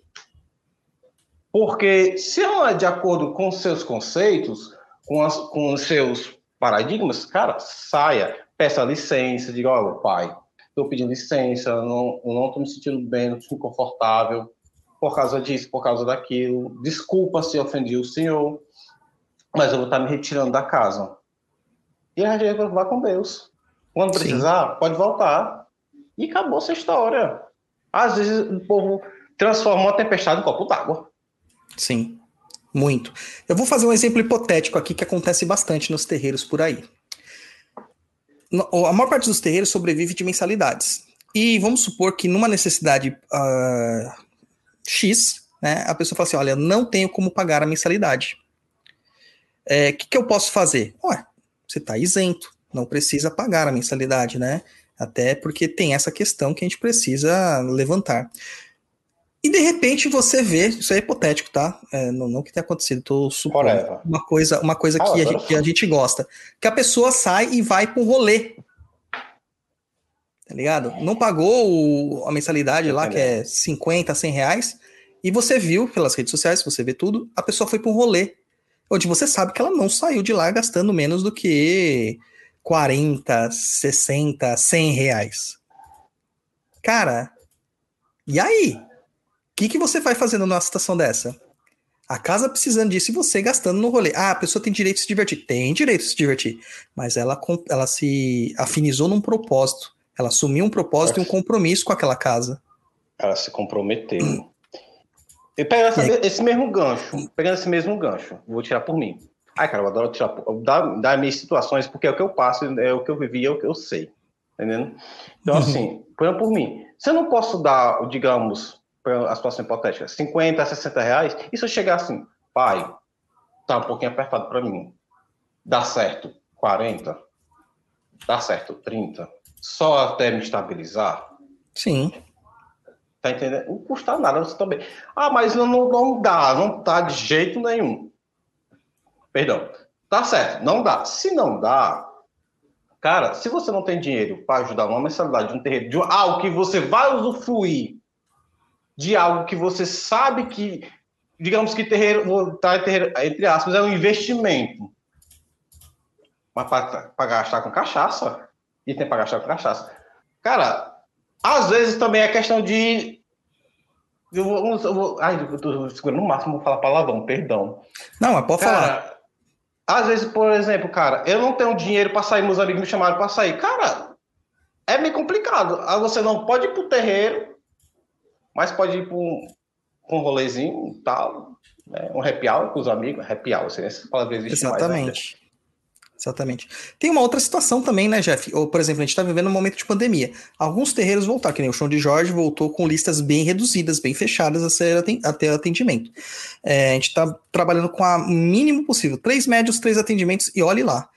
Porque as pessoas precisam, elas pedem isso, porque elas precisam, elas sentem problemas, né, para serem resolvidos. E aí chega filhos de santos seus que falam assim: olha, não vou porque eu não me sinto seguro. É um direito dele totalmente dele. A gente não pode obrigar ninguém a ir num local se a pessoa não se sentir segura. Só que você vê que a pessoa saiu pro bar nas redes sociais, da mesma forma, entendeu? Foi para um churrasco, Hum, entendeu? Então, são coisas assim, ah, então para prestar a caridade, trabalhar na Umbanda, não. Mas para sair para fazer festinha, pode. Aí você vê que os, o- a prioridade da pessoa não tá exatamente onde deveria, né? A gente tem Do- claramente fa- isso. Passou outra situação. Tu falou agora, me deu puxou aqui na cabeça. E, no caso, e se um filho de santo, um filho de santo, por exemplo, vê, um, vê o irmãozinho na balada, o irmãozinho que não pôde ir pro terreiro. Você acha que seria fofoca da parte dele contar para você? Não, tem que contar. Tem que contar. Até porque é uma irmandade. É uma irmandade. Nessa irma- irmandade, você tem que proteger o outro. E se essa pessoa fala assim, no meio da balada, é, vamos supor que tenha um deles que trabalha na balada. E ele vê o outro chegando na balada. Ele vai falar o quê? Eu vou ficar quieto aqui porque eu não vou dedurar? Não. Vai virar e vai falar assim: olha, o cara tava lá e provavelmente ele tá correndo riscos. É isso, tem que falar, cara. É isso. Tem que falar. A Umbanda não é uma democracia. Entendam isso. A Umbanda nunca foi e nunca será uma democracia. A Umbanda é realmente um sistema regimentar, quase uma ditadura. Tá? É um sistema, na verdade, não é bem ditadura a palavra certa. Seria um- uma teocracia, por assim dizer. né? Então, o trabalho que se desenvolve na Umbanda, o dirigente espiritual, ele é o responsável e ele é o porta-voz dos os orixás e dos guias lá na Terra. E se você se entregou para a Umbanda na condição de ser ajudado por aquele dirigente, o mínimo, o mínimo que se espera, o mínimo é que você realmente leve isso a sério. E levar a sério é dedicar a sua vida mesmo a isso e entender que o Pai de Santo, ele tem esse nome por um motivo. Ele não é amigo de santo. Ele não é irmão de santo. Tá? Ele não é cunhado ou cunhada de santo. Ele é pai. E ele tem que ter o respeito como um pai, realmente. A gente Cara, estendeu eu- nessa aqui, né? Pode falar, Jefferson, pode falar. Por exemplo, eu já frequentei canto que lá era assim. É, tinha a primeira advertência, a segunda advertência, a terceira advertência. Cara, na terceira o pai de santo chegava. Cara, desculpa, não dá. Tchau, porta da rua serventia da casa. Claro, não é com essas palavras. Mas assim, a gente via que ele tinha uma resistência de dizer assim, não, não, quer dizer assim, vai embora, mas ao mesmo tempo fica. Tinha uma resistência de querer de expulsar, expulsar, não tem aspas, era Sim. expulsar, expulsar. Tinha uma resistência de expulsar. Com você é assim também? Então, não é bem resistência a palavra, né? É, é porque a gente sabe que a pessoa precisa.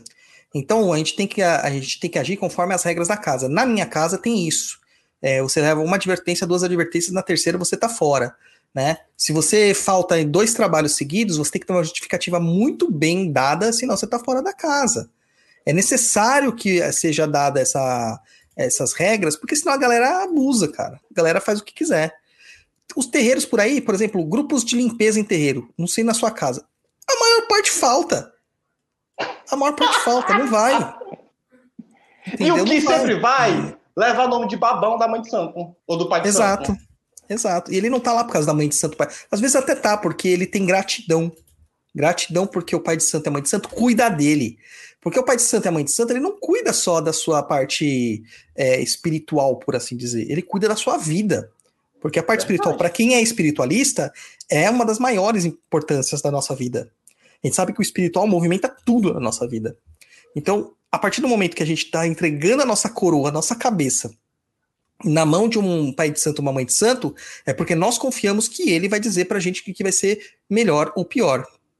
É, eu tava falando, eu gravei também um vlog nessa semana dessa questão do respeito. Na minha época de filho de santo, ou quando eu era jovem, né?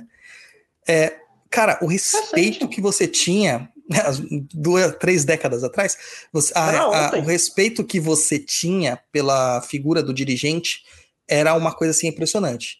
Era bença padrinho, bença madrinha, sabe? É, você ia para um local onde que a casa dizia que não era legal para ir, por exemplo, uma balada que envolvesse certos entorpecentes, né? Tinha que pedir permissão do padrinho da madrinha. Você ia para uma casa visitar uma outra casa, permissão do padrinho da madrinha. Você ia ver uma macumba sendo feita por alguém, permissão do padrinho da madrinha. Muitas vezes eles liberavam, permitiam você ir, sem problemas algum.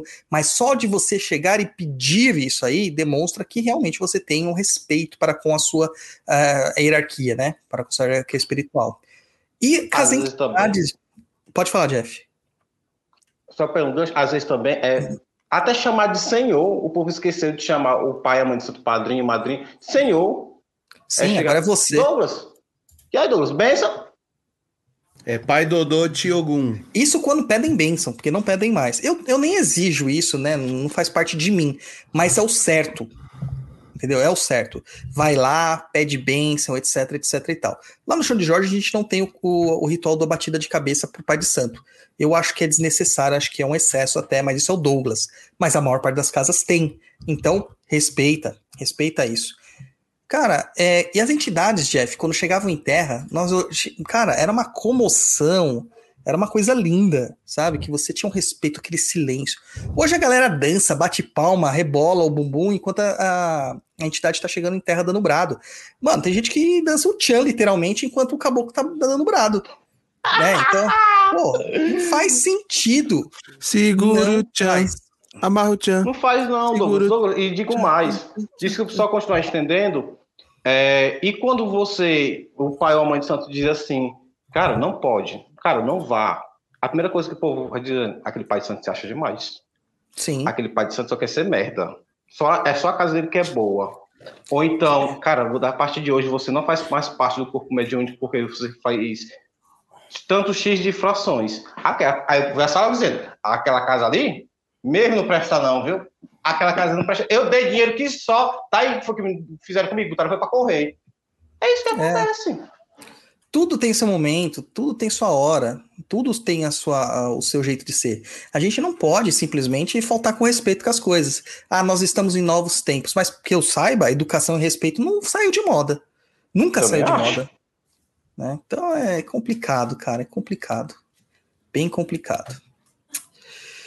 Ai, falamos demais, né, Luiz? Você tá até dormindo, olha. Vocês falam demais. Vai aí no próximo e-mail do Be quinto. be quinto benção, pai Dodô. Deus te abençoe, filho. Amém. Aí, o Luiz nem é meu filho de santo, pediu bênção, tá vendo? Olha que vergonha para meus filhos de santo. arrasou. Ai, Vai. é fofo. Vamos lá. O e-mail número 5, que é novamente da pessoa que mais manda é, perguntas, que é o anônimo. Vamos lá. Oi, galerinha do papo. Gostaria de tirar uma dúvida e pedir uma sugestão. Nos últimos anos, minha vida tem mudado bastante para pior, bastante mesmo. Vem de perda de emprego de todos da casa, a problemas de saúde sério, discussões e só perdas e mais perdas. Não sou muito boa em palavras, mas a pergunta é o seguinte: o que eu posso fazer para que a vida melhore? Venho aqui pedindo desesperadamente ao menos algumas sugestões. Até pensei em acender uma vela com um copo d'água para o meu Obaluaê e pedir uma mudança para melhora, melhorar a vida. Sei que no começo ele faz um vendaval, mas que no final tudo melhora. Porém, sinceramente, não sei o que seria melhor: caminhar a tomar. Não será o melhor caminho a tomar. Me ajudem, por favor, com sugestões para sair desse marasmo ruim todo. Saravastê. Olha, o Jeff tá lá no Umbral, a galera que tá assistindo aqui também tá lá no Umbral. Se quiser participar, catarse.me barra papo na encruza, você vai participar ou do aqui no nosso papo aqui no Tá Perdido, ou você vai conseguir assistir ao vivo a gravação, além de várias outras coisas, né, japonês? Isso, exatamente. E, e aí... Quem viu apagar a luz? Quem viu apagar a luz? Ah, todo Quem mundo viu. viu. Nossa todo senhora. mundo viu. Lava de canta Ramanas. Mas não é isso que eu estou falando, japonês. Eu estou falando no sentido que, assim, esse, essa pauta foi feita antes de uma conversa que nós tivemos no Umbral ontem sobre o Baloaê. É impressionante como é síncrono as nossas conversas, né? A pauta foi feita antes. E assim, ó, é, primeira coisa que eu vou citar aqui, pedir para o pai ou Baloaê, ou Mulu, né, fazer uma mudança na sua vida, é pedir para morrer. Tá? Essa é a mudança que ele vai causar na tua vida. Porque você tá viva, lá, passando lá, pelas lá, dificuldades. Lá, lá, lá, Piscou de novo? É o Baluaê agindo na sua vida, japonês. Luiz, eu indico caixão. curso de proteção, limpeza e proteção de ambientes. Também acho. O Luiz devia fazer isso daí. E o, o, o pedir pro pai o Baloê uma mudança é completamente fora de questão. Ainda mais que causa um vendaval. Não, ele não causa um vendaval, ele mata, realmente. O Baluaê, o Orixá, o Baluaê, o Orixá, o Mulu, ele representa a morte propriamente dita e representa também a falta de saúde, a doença. Tá? Então você pedir para o Baluaê essas coisas, cara, só vai piorar a sua situação. Tá? O Baluaê tá agindo na vida do Luiz porque apagou de novo a terceira vez. Ó, quarta. Quarta vez. Quarta vez. Vamos perguntar pra Gatti qual que é o Odu de Obaluaê. Então, assim, não faça isso. Tem outros orixás para você movimentar, existem outras forças que você pode movimentar para fazer a mudança. Ogum, Nhansã, Oxóssi, Xangô, existem vários, vários. Não Omulu, não Obaluaê, tá? Por favor. Infelizmente, a gente tem uma uma situação hoje na Umbanda onde os orixás são nossos queridos e bondosos pais e mães orixás. E o lado sombrio dos orixás, que todos eles têm, todos, sem exceção, tem um lado sombrio, nós não falamos, nós não discutimos. Aí você vai ler os itãs, né, que são as lendas dos orixás, os mitos dos orixás, as histórias, você se surpreende e fala assim, ah, essa aqui eu não vou levar lá na discussão do grupo de estudos, porque é pesada, né, fala de morte, de estupro, disso, de aquilo. Cara, todo orixá tem os dois lados, polo positivo, polo negativo, luz e sombra.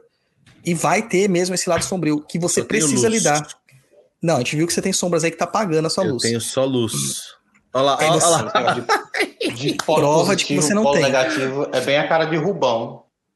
É, mas ele não tá tão errado nesse sentido. Só que ele criou orixás que são só positivos e só negativos. Oxalá era positivo e Logunã seria negativo. E não é. Todos os orixás eles são positivos e negativos. Todos, todos, sem exceção, eles têm os dois lados. E é isso que é importante a gente denotar quando a gente for pensar em fazer qualquer tipo de, de prática com os orixás. Então, cara, vai lá, usa é, usa Oxalá às vezes para pacificar sua vida, usa Oxóssi, usa Xangô, usa Yansan, usa Iemanjá, Omulu, não. E para aquelas pessoas que falam, vão falar assim, ah, mas o Douglas está falando de Omulu, mas ele está falando de Obaluê. É a mesma coisa, brothers. É a mesma coisa. Obaluaê é o orixá novo e Omulu é o nome que ele assume quando ele está velho. Mesma coisa acontece com o Batalá, que é Oxalá. E ó, de novo, Luiz, caramba, que existe lá o Oxaguian logo no comecinho, o Oxalufan lá no final, tá? Então, menos. Esse, esse lance do nome aí é tipo o Pokémon lá que vai evoluindo? É, tipo isso, vai evoluindo e vai mudando. Cara, é tipo, é tipo você nascer com um nome de batismo, a galera te colocar um apelido e na faculdade você ser conhecido por outro. Exato. Olha, eu vou te falar, é, eu sou só conhecido como japonês a vida inteira. Ô, japonês. Não, não, mentira. Ô, Você já foi conhecido como Cabeção, Ô, japonês. já Ô, foi japonês. conhecido como Wilber. Você já foi conhecido com outros nomes. Você é conhecido como Tico Ó, ó, ó, e também é conhecido como Docinho. Docinho. Minha mãe chamava eu de docinho. Tá vendo? E o Tem Tico, vários. curioso. O Tico. O, O Tico, Tico? porque é o seguinte, é, eu sempre fui uma pessoa de estatura muito baixa. E aí era Tico de gente. E aí ficou. Na minha família, todo mundo me chama de Tico, ninguém chama de Luiz. Ah, é o Ah, Tico, eu Tico, pensava Tico. que era porque você tinha o Tico-Tico no fubá. Ótimo, ótimo, ótimo. é. Também Não, vai saber, né? Já que não é, Vai saber. Aí o pessoal que nossos, os nossos apoiadores estão falando assim, o Caio fala assim, mas espera aí, Wilber dos Sobrinhos da Taíde? Sim, porque eles falam assim, Wilber, meu filho, e esse seu cabeção gigante? Né? Então é por causa dele mesmo, por causa do dos Sobrinhos isso. da Taíde. Isso aí, ô, ô, Caio, eu vou te explicar. Isso aí era na época que não existia nada do que tem hoje de tecnologia, que se conectava na internet a partir da meia-noite para conversar. E aí as pessoas tinham nickname. Meu nickname era Wilber.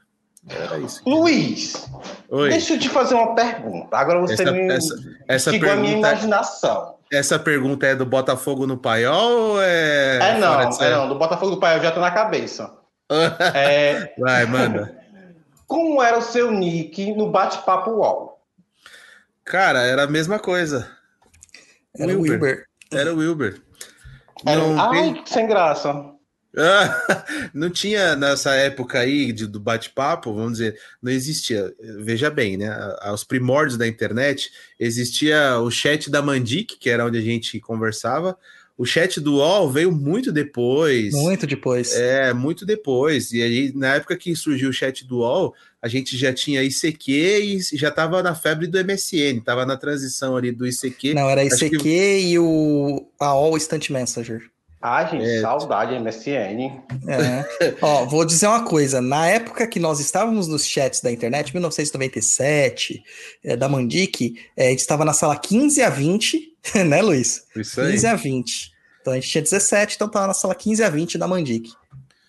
É, Nossa senhora. Qual que era seu nickname, Que é Jefferson? Qual que era seu nickname? Depende. Depende. De onde? Do UOL, do UOL. Cara, no UOL, eu, sou uma pessoa muito curiosa, então eu entrava naquelas salas mais adultas para entender ou estudar anatomia. Então, meu nick, meu nick no UOL era gatinho assanhadinho. ótimo. Ótimo, ótimo, ótimo. A gente Aí quando a pessoa encontrava, abria a foto de gatinho, não tinha nada, não tinha uma felina. a gente encontrava lá loirinha da. Como é? Loirinha da Zona Norte. A gente encontrava Pati RL. Esses são os nomes que eu lembro, né? Pati RL Fer- era por causa do Pati Ralph Lauren. É. A Fernanda Raio Laser. Ah, meu Deus. Fernandinha Raio Laser. É, esse era o nick dela. Ai, Fernandinha Raio. Laser. Agora eu vou falar que o Luiz vai dar risada, ele vai até cuspir a água dele. Adorável pecadora, lembra Ah, quando é isso? papai, né? Eu, eu era adorável pecadora. Ah, era um tempo bom, hein, japonês? Tempo bom. Ah, tinha. Ah, tinha tanto nick, né? Tinha. Como que era do pessoal lá? Tinha satânicos, tinha demônios, tinha. Ah, isso é sem graça. Power Girl. o- era? O maconhado, Maconhado, tinha o Conhas, tinha o seu Ah, amigo lá, o. Como que era o nome dele? O Base, O Base. Como assim? Base, O Base, é. o... Essa porcaria. Tinha vários, cara. Tinha uns nomes bem loucos. O Misfits. Aí você via Misfits, Sublime, tal, nome de bandas aparecendo, né? Cara, você tá com problema na luz da sua casa aí. É melhor você dar uma olhada nisso aí. Mas que luz? Não é a luz que tá acabando, senão cair a conexão. Eu tô aqui vivo. Não, não. Ah, sei A lá. sua lâmpada não tá pra queimar, não? Cara, não tá. Olha ela lá, ó, ó. Olha lá, Ah, tá, voltou. Eu- ó, ó, ó. Não, com eu certeza. Eu, Eu vendo daqui, eu vou ter toda e total certeza se ela vai queimar ou não. Com certeza Olha, eu vou saber. ó, tá vendo aqui, ó? Onde desliga é nesse botãozinho aqui, ó, que eu tô apontando com o dedo. Tá vendo aqui? Ok. É a cabeceira. E ali, ó, no canto ali da porta. Você pode ver que a porta está fechada, porque só tem eu e o cachorro no quarto. Então essa parte aqui eu vou ter que cortar da edição, porque nossos ouvintes não vão ouvir. Ou melhor, não, não vou cortar. Fiquem com vontade de ver e entrem lá no Papo na Cruz, sejam nossos apoiadores. Então, você vê que essa loucura aqui, ó. Fica acendendo e apagando. Enfim, É, mas mano. sobre o e-mail, só para dar uma pequena opinião, sobre o e-mail, cara, o mulo não. Cara, tendo perdido, cara, não é puxando sardinha, não. Não é puxando sardinha. Mas o perdido.co tem muita coisa. Vai lá, cara, dá uma digitada, dá uma pesquisada. E são coisas que funcionam. De verdade. Vai lá, dá uma digitada, uma pesquisada, que você vai achar algo bem bacana. Com certeza, com certeza. Muito bom, muito bom. Olha, é isso aí. Então vamos pra música e a gente volta daqui a pouco com aquele momento tenebroso. Se as perguntas que não são do, do paiol, o Jefferson já fez essas daí, cara, imagina quando chegar no paiol. Vamos lá. Alô? Ué, foguenta, Quem tá falando? sou eu, bola de fogo. E aí, tá de bobeira hoje? Tô. Vamos dar um rolê na praia, mó solzão, praia da barra. Já é. Então vou aí te buscar, valeu? Valeu. Então, fui!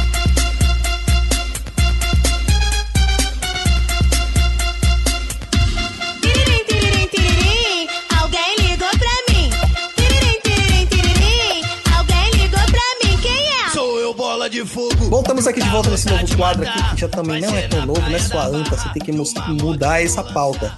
Com aquele momento fervilhante, né? O Jefferson tá pondo até o dedinho na boca pra esse momento acontecer. Então vamos lá, Jeff. o grito da pantera! Manda lá, Jeff, manda lá. Qual é que é a pegada da sua pergunta? Cara, Douglas, não vai ser nada do que a galera tá pensando. Ah, que pena. Vai ser algo assim que eu sempre quis te perguntar. Certo? Mas não, não perguntei no umbral, porque eu acho que não. Acho que não, numa, numa resposta digitada não caberia. Douglas, é, na sua carreira mediúnica, né, nos seus trabalhos mediúnicos, esse longo de anos, esse tempo todo, né, esses anos todos, você já aconteceu, vou exemplificar, porque quem não sabe fazer, exemplifica. Você está trabalhando, atendendo um, um consulente, do nada a sua identidade subir. E aí, o que você faz? Mistifica? Explica a situação para a pessoa? O que aconteceu? Se aconteceu, né? Cara, aconteceu em mais de uma vez. Mais Nossa. de uma vez. Aí conta.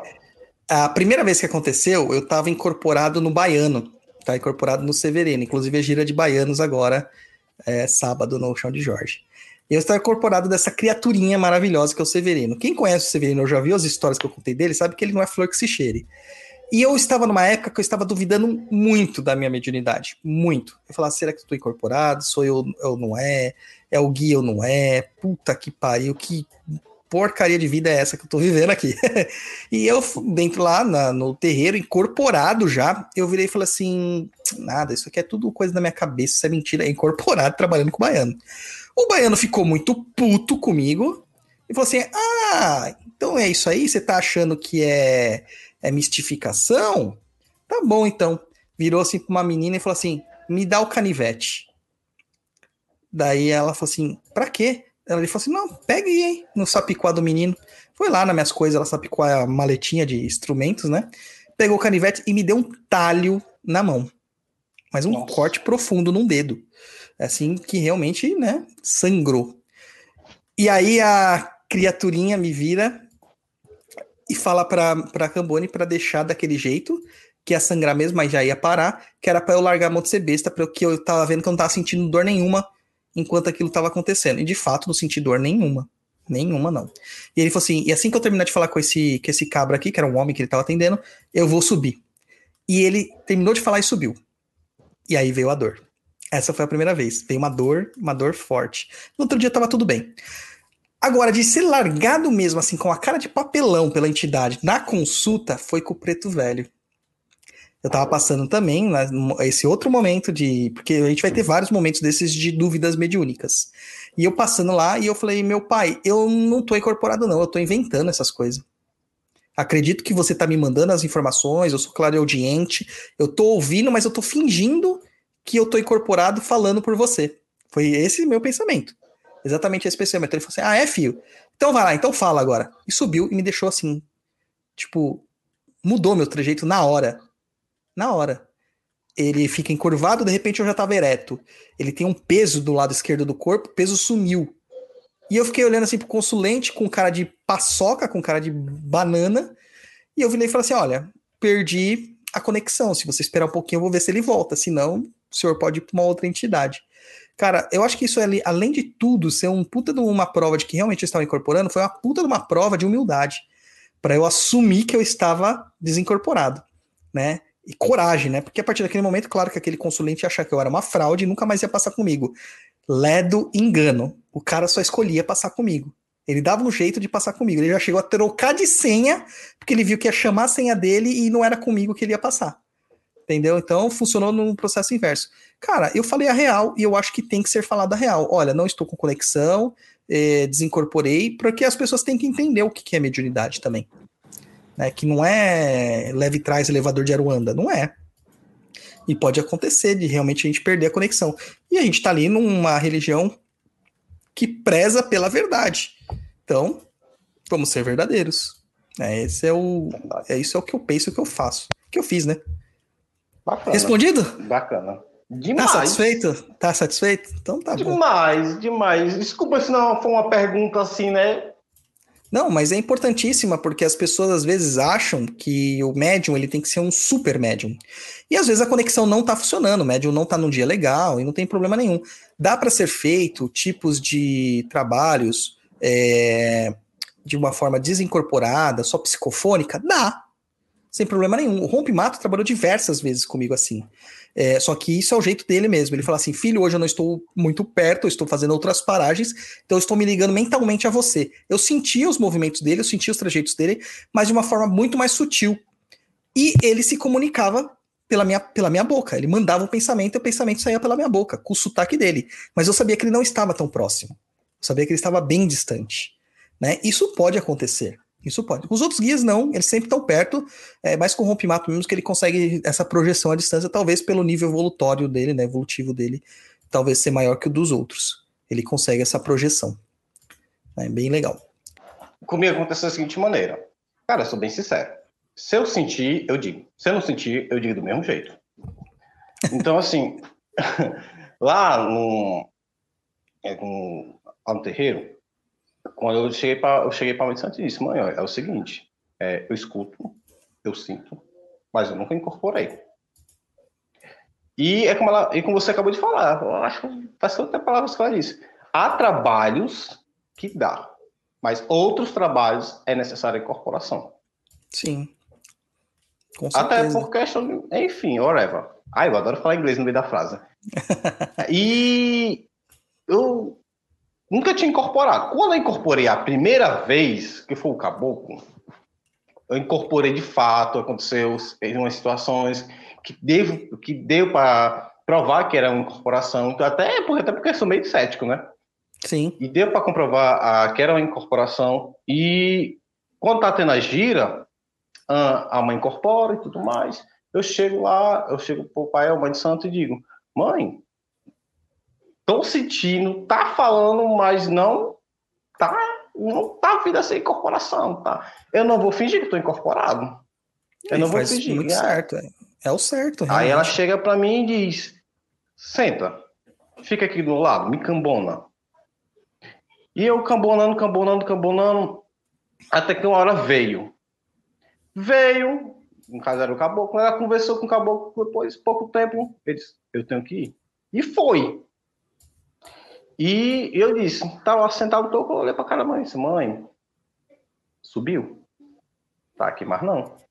E todo mundo, quando aconteceu essa história, todo mundo ficou assim, ah, aí ele tá fingindo, ele tá fingindo. Mas, gente, não era fingimento.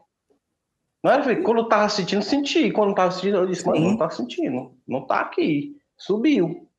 Né? O, o termo subiu. Aí ela disse, meu filho, ela chegou pra mim, o que me deixou confortável, que eu, que eu chorei, foi quando ela chegou pra mim e falou assim, de todos esses anos de, de, que eu tenho de mãe de santo, você foi o primeiro que fez isso. Você não fez É. isso, foi lindo. Ela disse, cara, quando ela disse foi lindo, eu chorei pencas. Ah, mas É, fantástico, mas- cara. É essa situação, cara. Ah, queria perguntar para você, porque aconteceu comigo, né? Eu tenho que perguntar se aconteceu com os mais velhos, né? Como o senhor é o mais velho, Ah, muito obrigado pelo senhor. eu queria Ah, saber senhor Douglas Rainha. do senhor. Enfim. Não, mas eu acredito nisso também. E eu vou te falar, eu não gosto de trabalhar incorporado, cara. Eu não gosto, não sinto. Não me sinto bem trabalhando incorporado. Não é uma coisa que eu, que eu curta, não. Eu curto muito o trabalho em si, é, o trabalho de caridade, é, de falar com os guias, de ouvir os guias, etc e tal, mas a incorporação em si me é incômoda. E eu acredito que um dia eu conseguirei só atender só pela clara audiência, porque, pô, eu ouço os cabra falar, meu, não preciso ficar incorporando CD no corpo o tempo todo. Mas como eles mesmos Ah, dizem, então. neste momento precisa. Não sei se é assim contigo, mas né, quando eu quero, não, cara, que, que eu escuto, não. Tipo, eu tô, perdão, dizer isso, às vezes eu tô no banheiro fazendo dois, cara, vem. Vem eu fico me perguntando, cara, por que agora? Como assim? O que tá acontecendo? Às vezes é numa oração, muitas das vezes é numa oração, mas às vezes não é em momentos que. Enfim, eu, vocês, desculpa, eu não sou não Então, falar, É, são os momentos que você tá mais desligado, mesmo que ele se aproxima. Por exemplo, o momento que eu mais tenho esse tipo de manifestação é quando eu tô dirigindo, por exemplo. Que é onde Ah, vem a maior parte das comunicações. É, e esse processo de estar dirigindo e a entidade vir na sua orelha, cara, aconteceu comigo diversas vezes, diversas vezes. E eu achava sempre isso muito legal, né? No começo, muito legal e tal. E depois isso acabou sendo incômodo pra mim, de certa forma. Porque não dá, mano, pra você ficar sendo interrompido. Até o momento que eu consegui ter uma clareza mediúnica, uma educação mediúnica, onde eu não ouço as entidades em momentos inapropriados. Antes eu ia, tipo, no jogo de futebol, eu ouvia. Ia na igreja, ouvia assim, desvairadamente. Na igreja eu ainda ouço muitas coisas. Terreiro dos outros, então, nossa, cara. É engraçado que eu até fui visitar um terreiro e, e até, assim, eu fecho os olhos porque me incomoda, muitas vezes, tantas vozes, né? Então, para me concentrar melhor, eu fecho os olhos. E as pessoas achavam que eu tava dormindo. Mas eu tava ereto, né? Retinho ali, de pé, muitas vezes, mas é, o incômodo das vozes é tão grande que às vezes as pessoas achavam que eu tava dormindo porque meus olhos estavam fechados. E eu sabia tudo que tava rolando na gira. Eu dava risada, eu interagia com os guias, mesmo os guias longe, né? Tem uma passagem que eu até falei já quando a Bárbara recebeu a coroação do caboclo. O caboclo dela é um caboclo diferente, ele trabalha com cachimbo de jurema, né? Cachimbo de angico. E ele pediu para fazer um fumo específico e ela não sabia fazer. Ela não sabia o que ia, como. Eu falei assim. E o caboclo disse que eu saberia fazer. E, cara, meu, na hora eu ouvi, ah, faz com isso, com isso, com isso, com aquilo. Eu falei, beleza. Nesse dia, o pai dela foi ver ela lá, ter a coroação. É um momento muito bonito, né? Para um pai de santo, né? E além de pai biológico, é, ver a sua filha assumindo uma postura, recebendo bastão, assim, de uma outra casa. E ele tava sem. A gente, a gente foi convidado para entrar no Congá, sentar lá dentro, tal, numa posição de destaque, uma posição de, de honra. E eu lembro que eu não via o caboclo na hora que ele incorporou. E ele tava, tipo, pedindo o cachimbo e pedindo a erva para alguém. E na hora eu ouvia na minha cabeça o Araribóia falando assim: pega o meu cachimbo, pega o meu, o meu fumo. Ninguém sabe onde tá, ninguém serve para nada aqui. E aí que eu olhei pra Bárbara, né, o corpo da Bárbara, e ele tava assim, ó, meu cachimbo, meu cachimbo, mostrando com a mão o que ele queria. Cachimbo, fumo. E ele não tava falando nada, ele não falava é, verbalmente, ele só tava falando na minha cabeça. É, nem mexer a boca fazer, ele só tava gesticulando. E a gente ouve, pra, a prova que a gente tem essa a clareaudiência e que ela serve pra alguma coisa. Né, Pelo menos pra encher o cachimbo da entidade. Não, o melhor. Não sei se já aconteceu contigo. Que a gente tá, tá numa aula ou conversando até mesmo, aí do nada você escuta aí você fala assim. Aí você volta. Você escuta. Como, como assim? O povo olha diferente. Ai, é esquisito. É muito esquisito. Ah, Eu já também contei no papo que eu consegui gabaritar uma prova só ouvindo o espírito falando pra mim as respostas. Ai, queria. Meu sonho de consumo. Já gabaritei já. Né? Ah, deve ter sido uma magia negativa que a gente fez ali, mas fu- funcionou. Tirei 10 na prova. E eu não sabia nada daquela prova, nada. Tinha dado Ai, um branco completo. Mas, mas enfim, tô passando pela educação mediúnica vai dar tudo certo. Vai dar certo. Tenha fé, confiança. Então vamos lá pra música, a gente volta no nosso bloco de conteúdo aqui pra fechar o programa.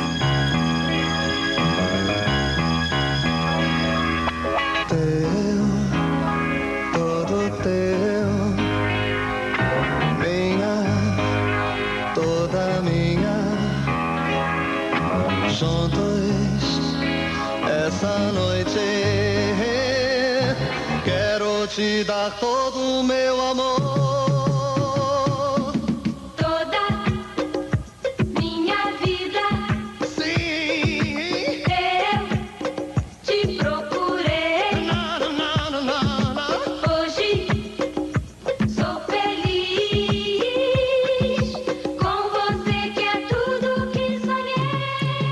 De volta aqui no nosso bloco opinativo. Aqui não tem certo, não tem errado. Tá tão grande esse programa que tá virando praticamente um papo na encruza. E a gente vai chamar o Jefferson mais vezes, cara, que tá rendendo muito esse programa, tô adorando. Nossa. E aqui o tema desse programa aqui é Respeito é bom. Que é Meu um tema que do vlog. Respeito é bom, eu gosto e conserva os dentes. Meu pai falava a mesma coisa, cara. Essa geração, hein? Os anos 60 é assim, né? E vamos trazer aqui as perguntas. Eu quero saber, eu já disse a minha opinião lá no vlog, mas eu quero saber a opinião do Jefferson e do Luiz. A galera, como a gente já falou nesse programa aqui, perdeu o respeito total. É, vocês, como vocês agem em relação a hierarquias? O Luiz não tá numa casa, mas ele tem outras hierarquias para serem respeitadas. Como vocês agem nestas é, hierarquias? Pode responder, Jeff. Começa, Luiz. Pode, não, pode ficar à vontade. Ué, a gente tem que respeitar a hierarquia. Eu fui criado, meu pai sempre muito rígido, sempre me colocou na linha, vamos dizer assim. E tem que respeitar, cara. Se não tá contente, vaza. Mas tem Cara. coisas que não, não tem como, né? Macho, velho, pra começo de conversa, educação, né? Senhor, senhora, bom dia. Se você chegar, gente no local, dá bom dia, dá boa tarde, dá boa noite. Cumprimentar quem tá no local. Chamar pelo senhor, por senhora. Eu acho que é o mínimo do mínimo, né? Então, assim, a questão de hierarquia é respeitar, cara. É respeitar, não tem o que fazer. Se a pessoa tá num patamar acima de você, independente de idade, independente de cor, independente de gênero, tem que respeitar, cara. É, parece até. Cara, não sei não. Parece até clichê de falar isso, né? Tem que respeitar. Mas o povo não tá respeitando, tem que frisar. Tem que respeitar. Hum, por isso que o pessoal sempre fala do Corinthians, né? Tem que respeitar o Corinthians, tá em outro patamar. Meu Deus do céu, mano. Eu sou corintiano e nem eu vi essa chegando. Meu japonês, você tá se. Você tá se Acho que a garganta aqui tá seca. Desculpa, Luiz. Ai, meu Deus, japonês. Essa você conseguiu se superar. Até eu fiquei surpreso. Corinthians, Mas- né, filha? Corinthians. É, tudo bem, Corinthians. É isso aí. Mas assim, gente, é muito legal tal, isso aí. E o, o- o- a atitude que vocês falam, que é como um filho deve se portar, eu vou até mostrar aqui, mudar um pouquinho. Como que vocês agiriam justamente se alguém faltasse com respeito aos seus dirigentes na sua frente? Qual que é a postura de vocês? Como que vocês te- Como que vocês agiriam? Isso aí mostra como vai ser o- a- os filhos de vocês, hein? Porrada, porrada. Mas é uma liga Cara, mesmo, né? Cara, eu venho assim, de uma geração que só em papai, meu pai, meu pai mesmo, só em papai olhar pra gente já dava medo. Começa por aí.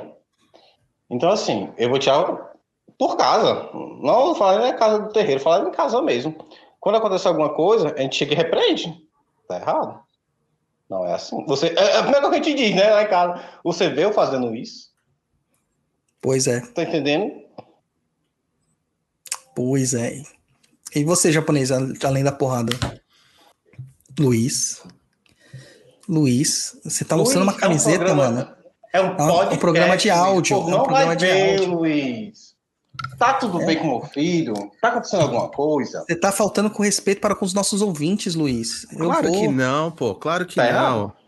Olha, eu acho o seguinte, na toda casa, vou falar por experiência da única que eu tenho, que é o CDJ.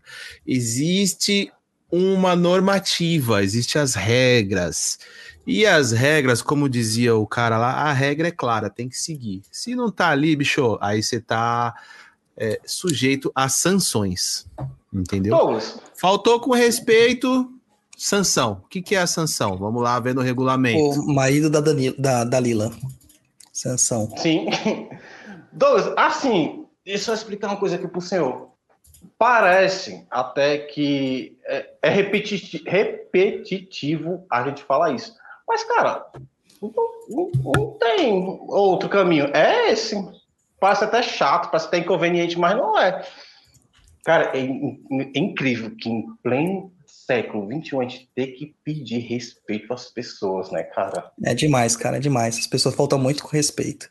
E ainda a gente vê a questão pior quando a gente tem assim numa dirigência, quando o pai e mãe de santo corrige o filho de santo, ele é taxado de autoritário, ditador, etc e tal. E algumas das corri- Mandão. Alguma das corrigendas, né, das correções que são feitas é muito, muito ordenado pelas entidades chefes da casa. E eles falam assim: fale publicamente, não cite nomes, mas fale para todo mundo ouvir, com uma exposição que hoje nós achamos humilhatório. Mas, é, segundo o Chico, né, meu, meu preto velho, o vovô Francisco do Congo, ele diz que não é humilhação. Na verdade, é uma reprimenda para todos, porque uma pessoa manifestou aquele erro, mas várias delas iriam manifestar da mesma forma. Então já serve como um aviso prévio para que você não faça titicas naquela casa sagrada. Né? Não, e eu penso logo assim, né? Por exemplo, o senhor tem um canal no YouTube, pô, deve passar logo assim, olha, só porque tem um canal no YouTube se acha. Uh, ouço direto isso. Direto. Mal sabem eles que eu sou um nada no YouTube, né? É não, cara, é muita coisa. Você é. Tipo, cara, tipo, eu vou falar. Ai, referi minha língua, vamos falar uma, uma gira hétera. Top. Sou top, tá bom. Pai de santo top. É, É excelente. babado. Excelente, gente. Excelente. Tô super satisfeito com esse programa, achei incrível. E você, japonês, fechamos? Hum, fechamos. Programa maravilhoso. Então é isso aí. Jeff, antes de você ir embora, cara, você não vai sumir daqui, não, mano. Você não vai fugir. Como todo mundo que vem aqui pela primeira vez, nos diga aonde você encontrou a gente, como você conheceu o Papo na Encruza. E posteriormente, por que cargas d'água diabo de loucura deu na sua cabeça de virar apoiador? Pagar a gente pra falar tanta bobagem. Cara, primeiro, por causa do umbral, já compensa você apoiar o papo, compensa demais. Inclusive, cheiro umbral, amo vocês. E, cara, eu conheci o papo quando eu comecei a pesquisar sobre Umbanda. Pra falar a verdade, eu conheci o papo através, de- deixa eu me lembrar, foi quando alguém citou o Espiritualidade em Estudo no, Facebook, no antigo Facebook, quando eu tinha Sim. que alguém citou espiritualidade, espiritualidade em estudo num determinado grupo do Facebook e eu fui pesquisar e achei o papo na cruza. A divulgação é tudo, tá vendo, gente? Divulguem o Papo na Encruza. Divulguem os nossos projetos. Divulguem os nossos projetos. Bom, eu acho que você tá gostando, né? Porque você tá com a gente lá há tanto tempo, né? E o Jefferson se tornou uma, uma, uma personalidade naquele umbral. Vocês não têm noção. A gente sempre faz aqui é, uma, uma amigável disputa, né? Um sorteio amigável. Então o Luiz, ele lança lá, ó, gente, quem quiser participar do programa, me marca né? E aí a gente vai sortear. E sempre tem três, quatro, cinco pessoas que acabam querendo participar. O Jefferson, ele foi é, evocado. Né? Eu fui intimado a estar aqui. Eu falo assim: não, quem vai no próximo é o Jefferson. Acabou, ninguém mais. Vai ser ele. Então, ele está aqui por livre e espontânea pressão, Pressão. E, demanda, e demanda do Umbral. Tá? Galerinha do Umbral. Tá Ai, amo o Brau. ah, aquele umbral é demais, gente. Tem muita coisa boa lá, muita coisa boa. E se você não tá lá, você tá perdendo, perdendo. Jefferson, muito obrigado, viu, cara? Obrigadão por apoiar, por ouvir a gente, por estar aqui conosco hoje no programa. Pleno feriado aí, você tá aqui nos abrilhantando. Que é isso, imagina, eu que agradeço. Foi um- uma satisfação enorme estar aqui com vocês. E é isso aí, japonês. Dá o seu tchauzinho e já manda os nossos contatos aí. Vamos lá. Pessoal, muito obrigado aí. Quem acompanhou o nosso programa. Obrigado, pessoal do Umbral aí que está assistindo a gente ao vivo. Obrigado, Jefferson, aí, de estar presente aí. Obrigado por nos Cheirão, apoiar. e tá, cheirão. Tá, tá presente aí. Se você também quiser mandar sua dúvida ou suas dúvidas, pode mandar um e-mail para contato@perdido.co. Se tiver mais dúvidas, quiser ser autodidata, você pode acessar o blog lá, www.perdido.co. Tem muita informação. E se quiser ainda aprofundar mais, acesse a plataforma de cursos do Perdido EAD, www.perdidoead.com. E aí, se você quiser ficar ainda mais antenado diariamente aí com bastante informação, é, que aí acho que acredito que seja a rede social aí que tem a resposta mais rápida, acessa lá o nosso Instagram, já curte lá, já começa a seguir, que é o arroba papo na encruza.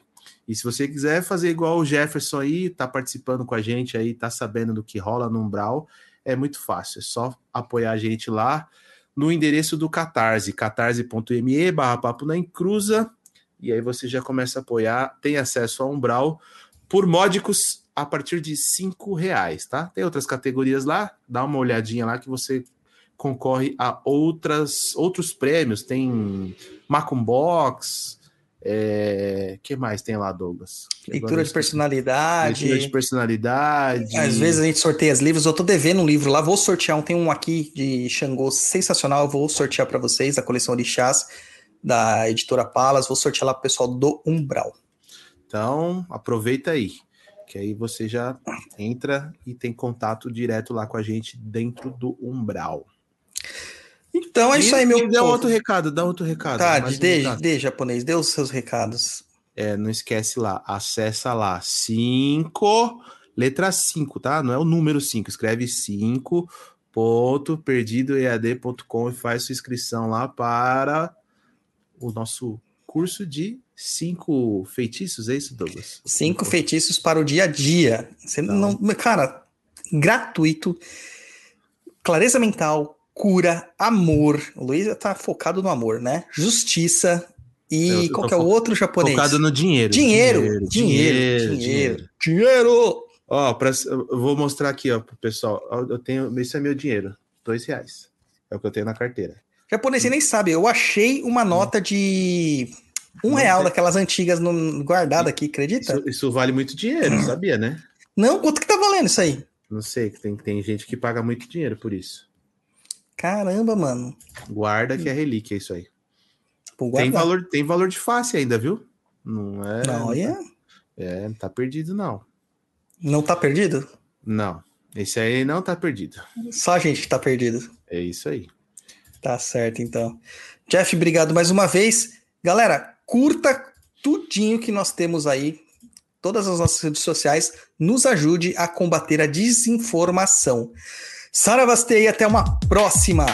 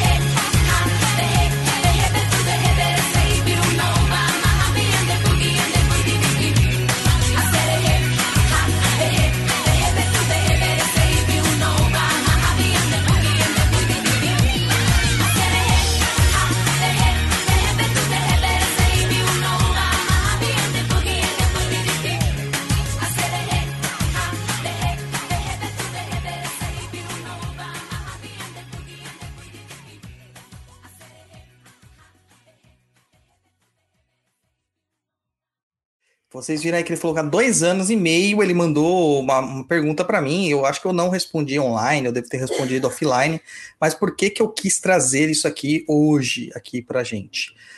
Olha a importância de você ter é, boas informações no seu caminhar. Só um minutinho que a Bárbara tá, tá tossindo. Deixa eu fechar.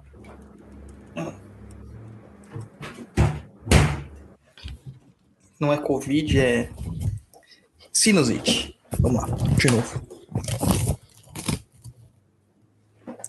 Oxi, hoje o dia tá ótimo, tá dando tudo certo. Vamos. Então vamos lá. É Que moleza, hein? De graça com a qualidade ainda do PRD, do, do Perdido EAD. Oh, meu Deus do céu. Fala de novo.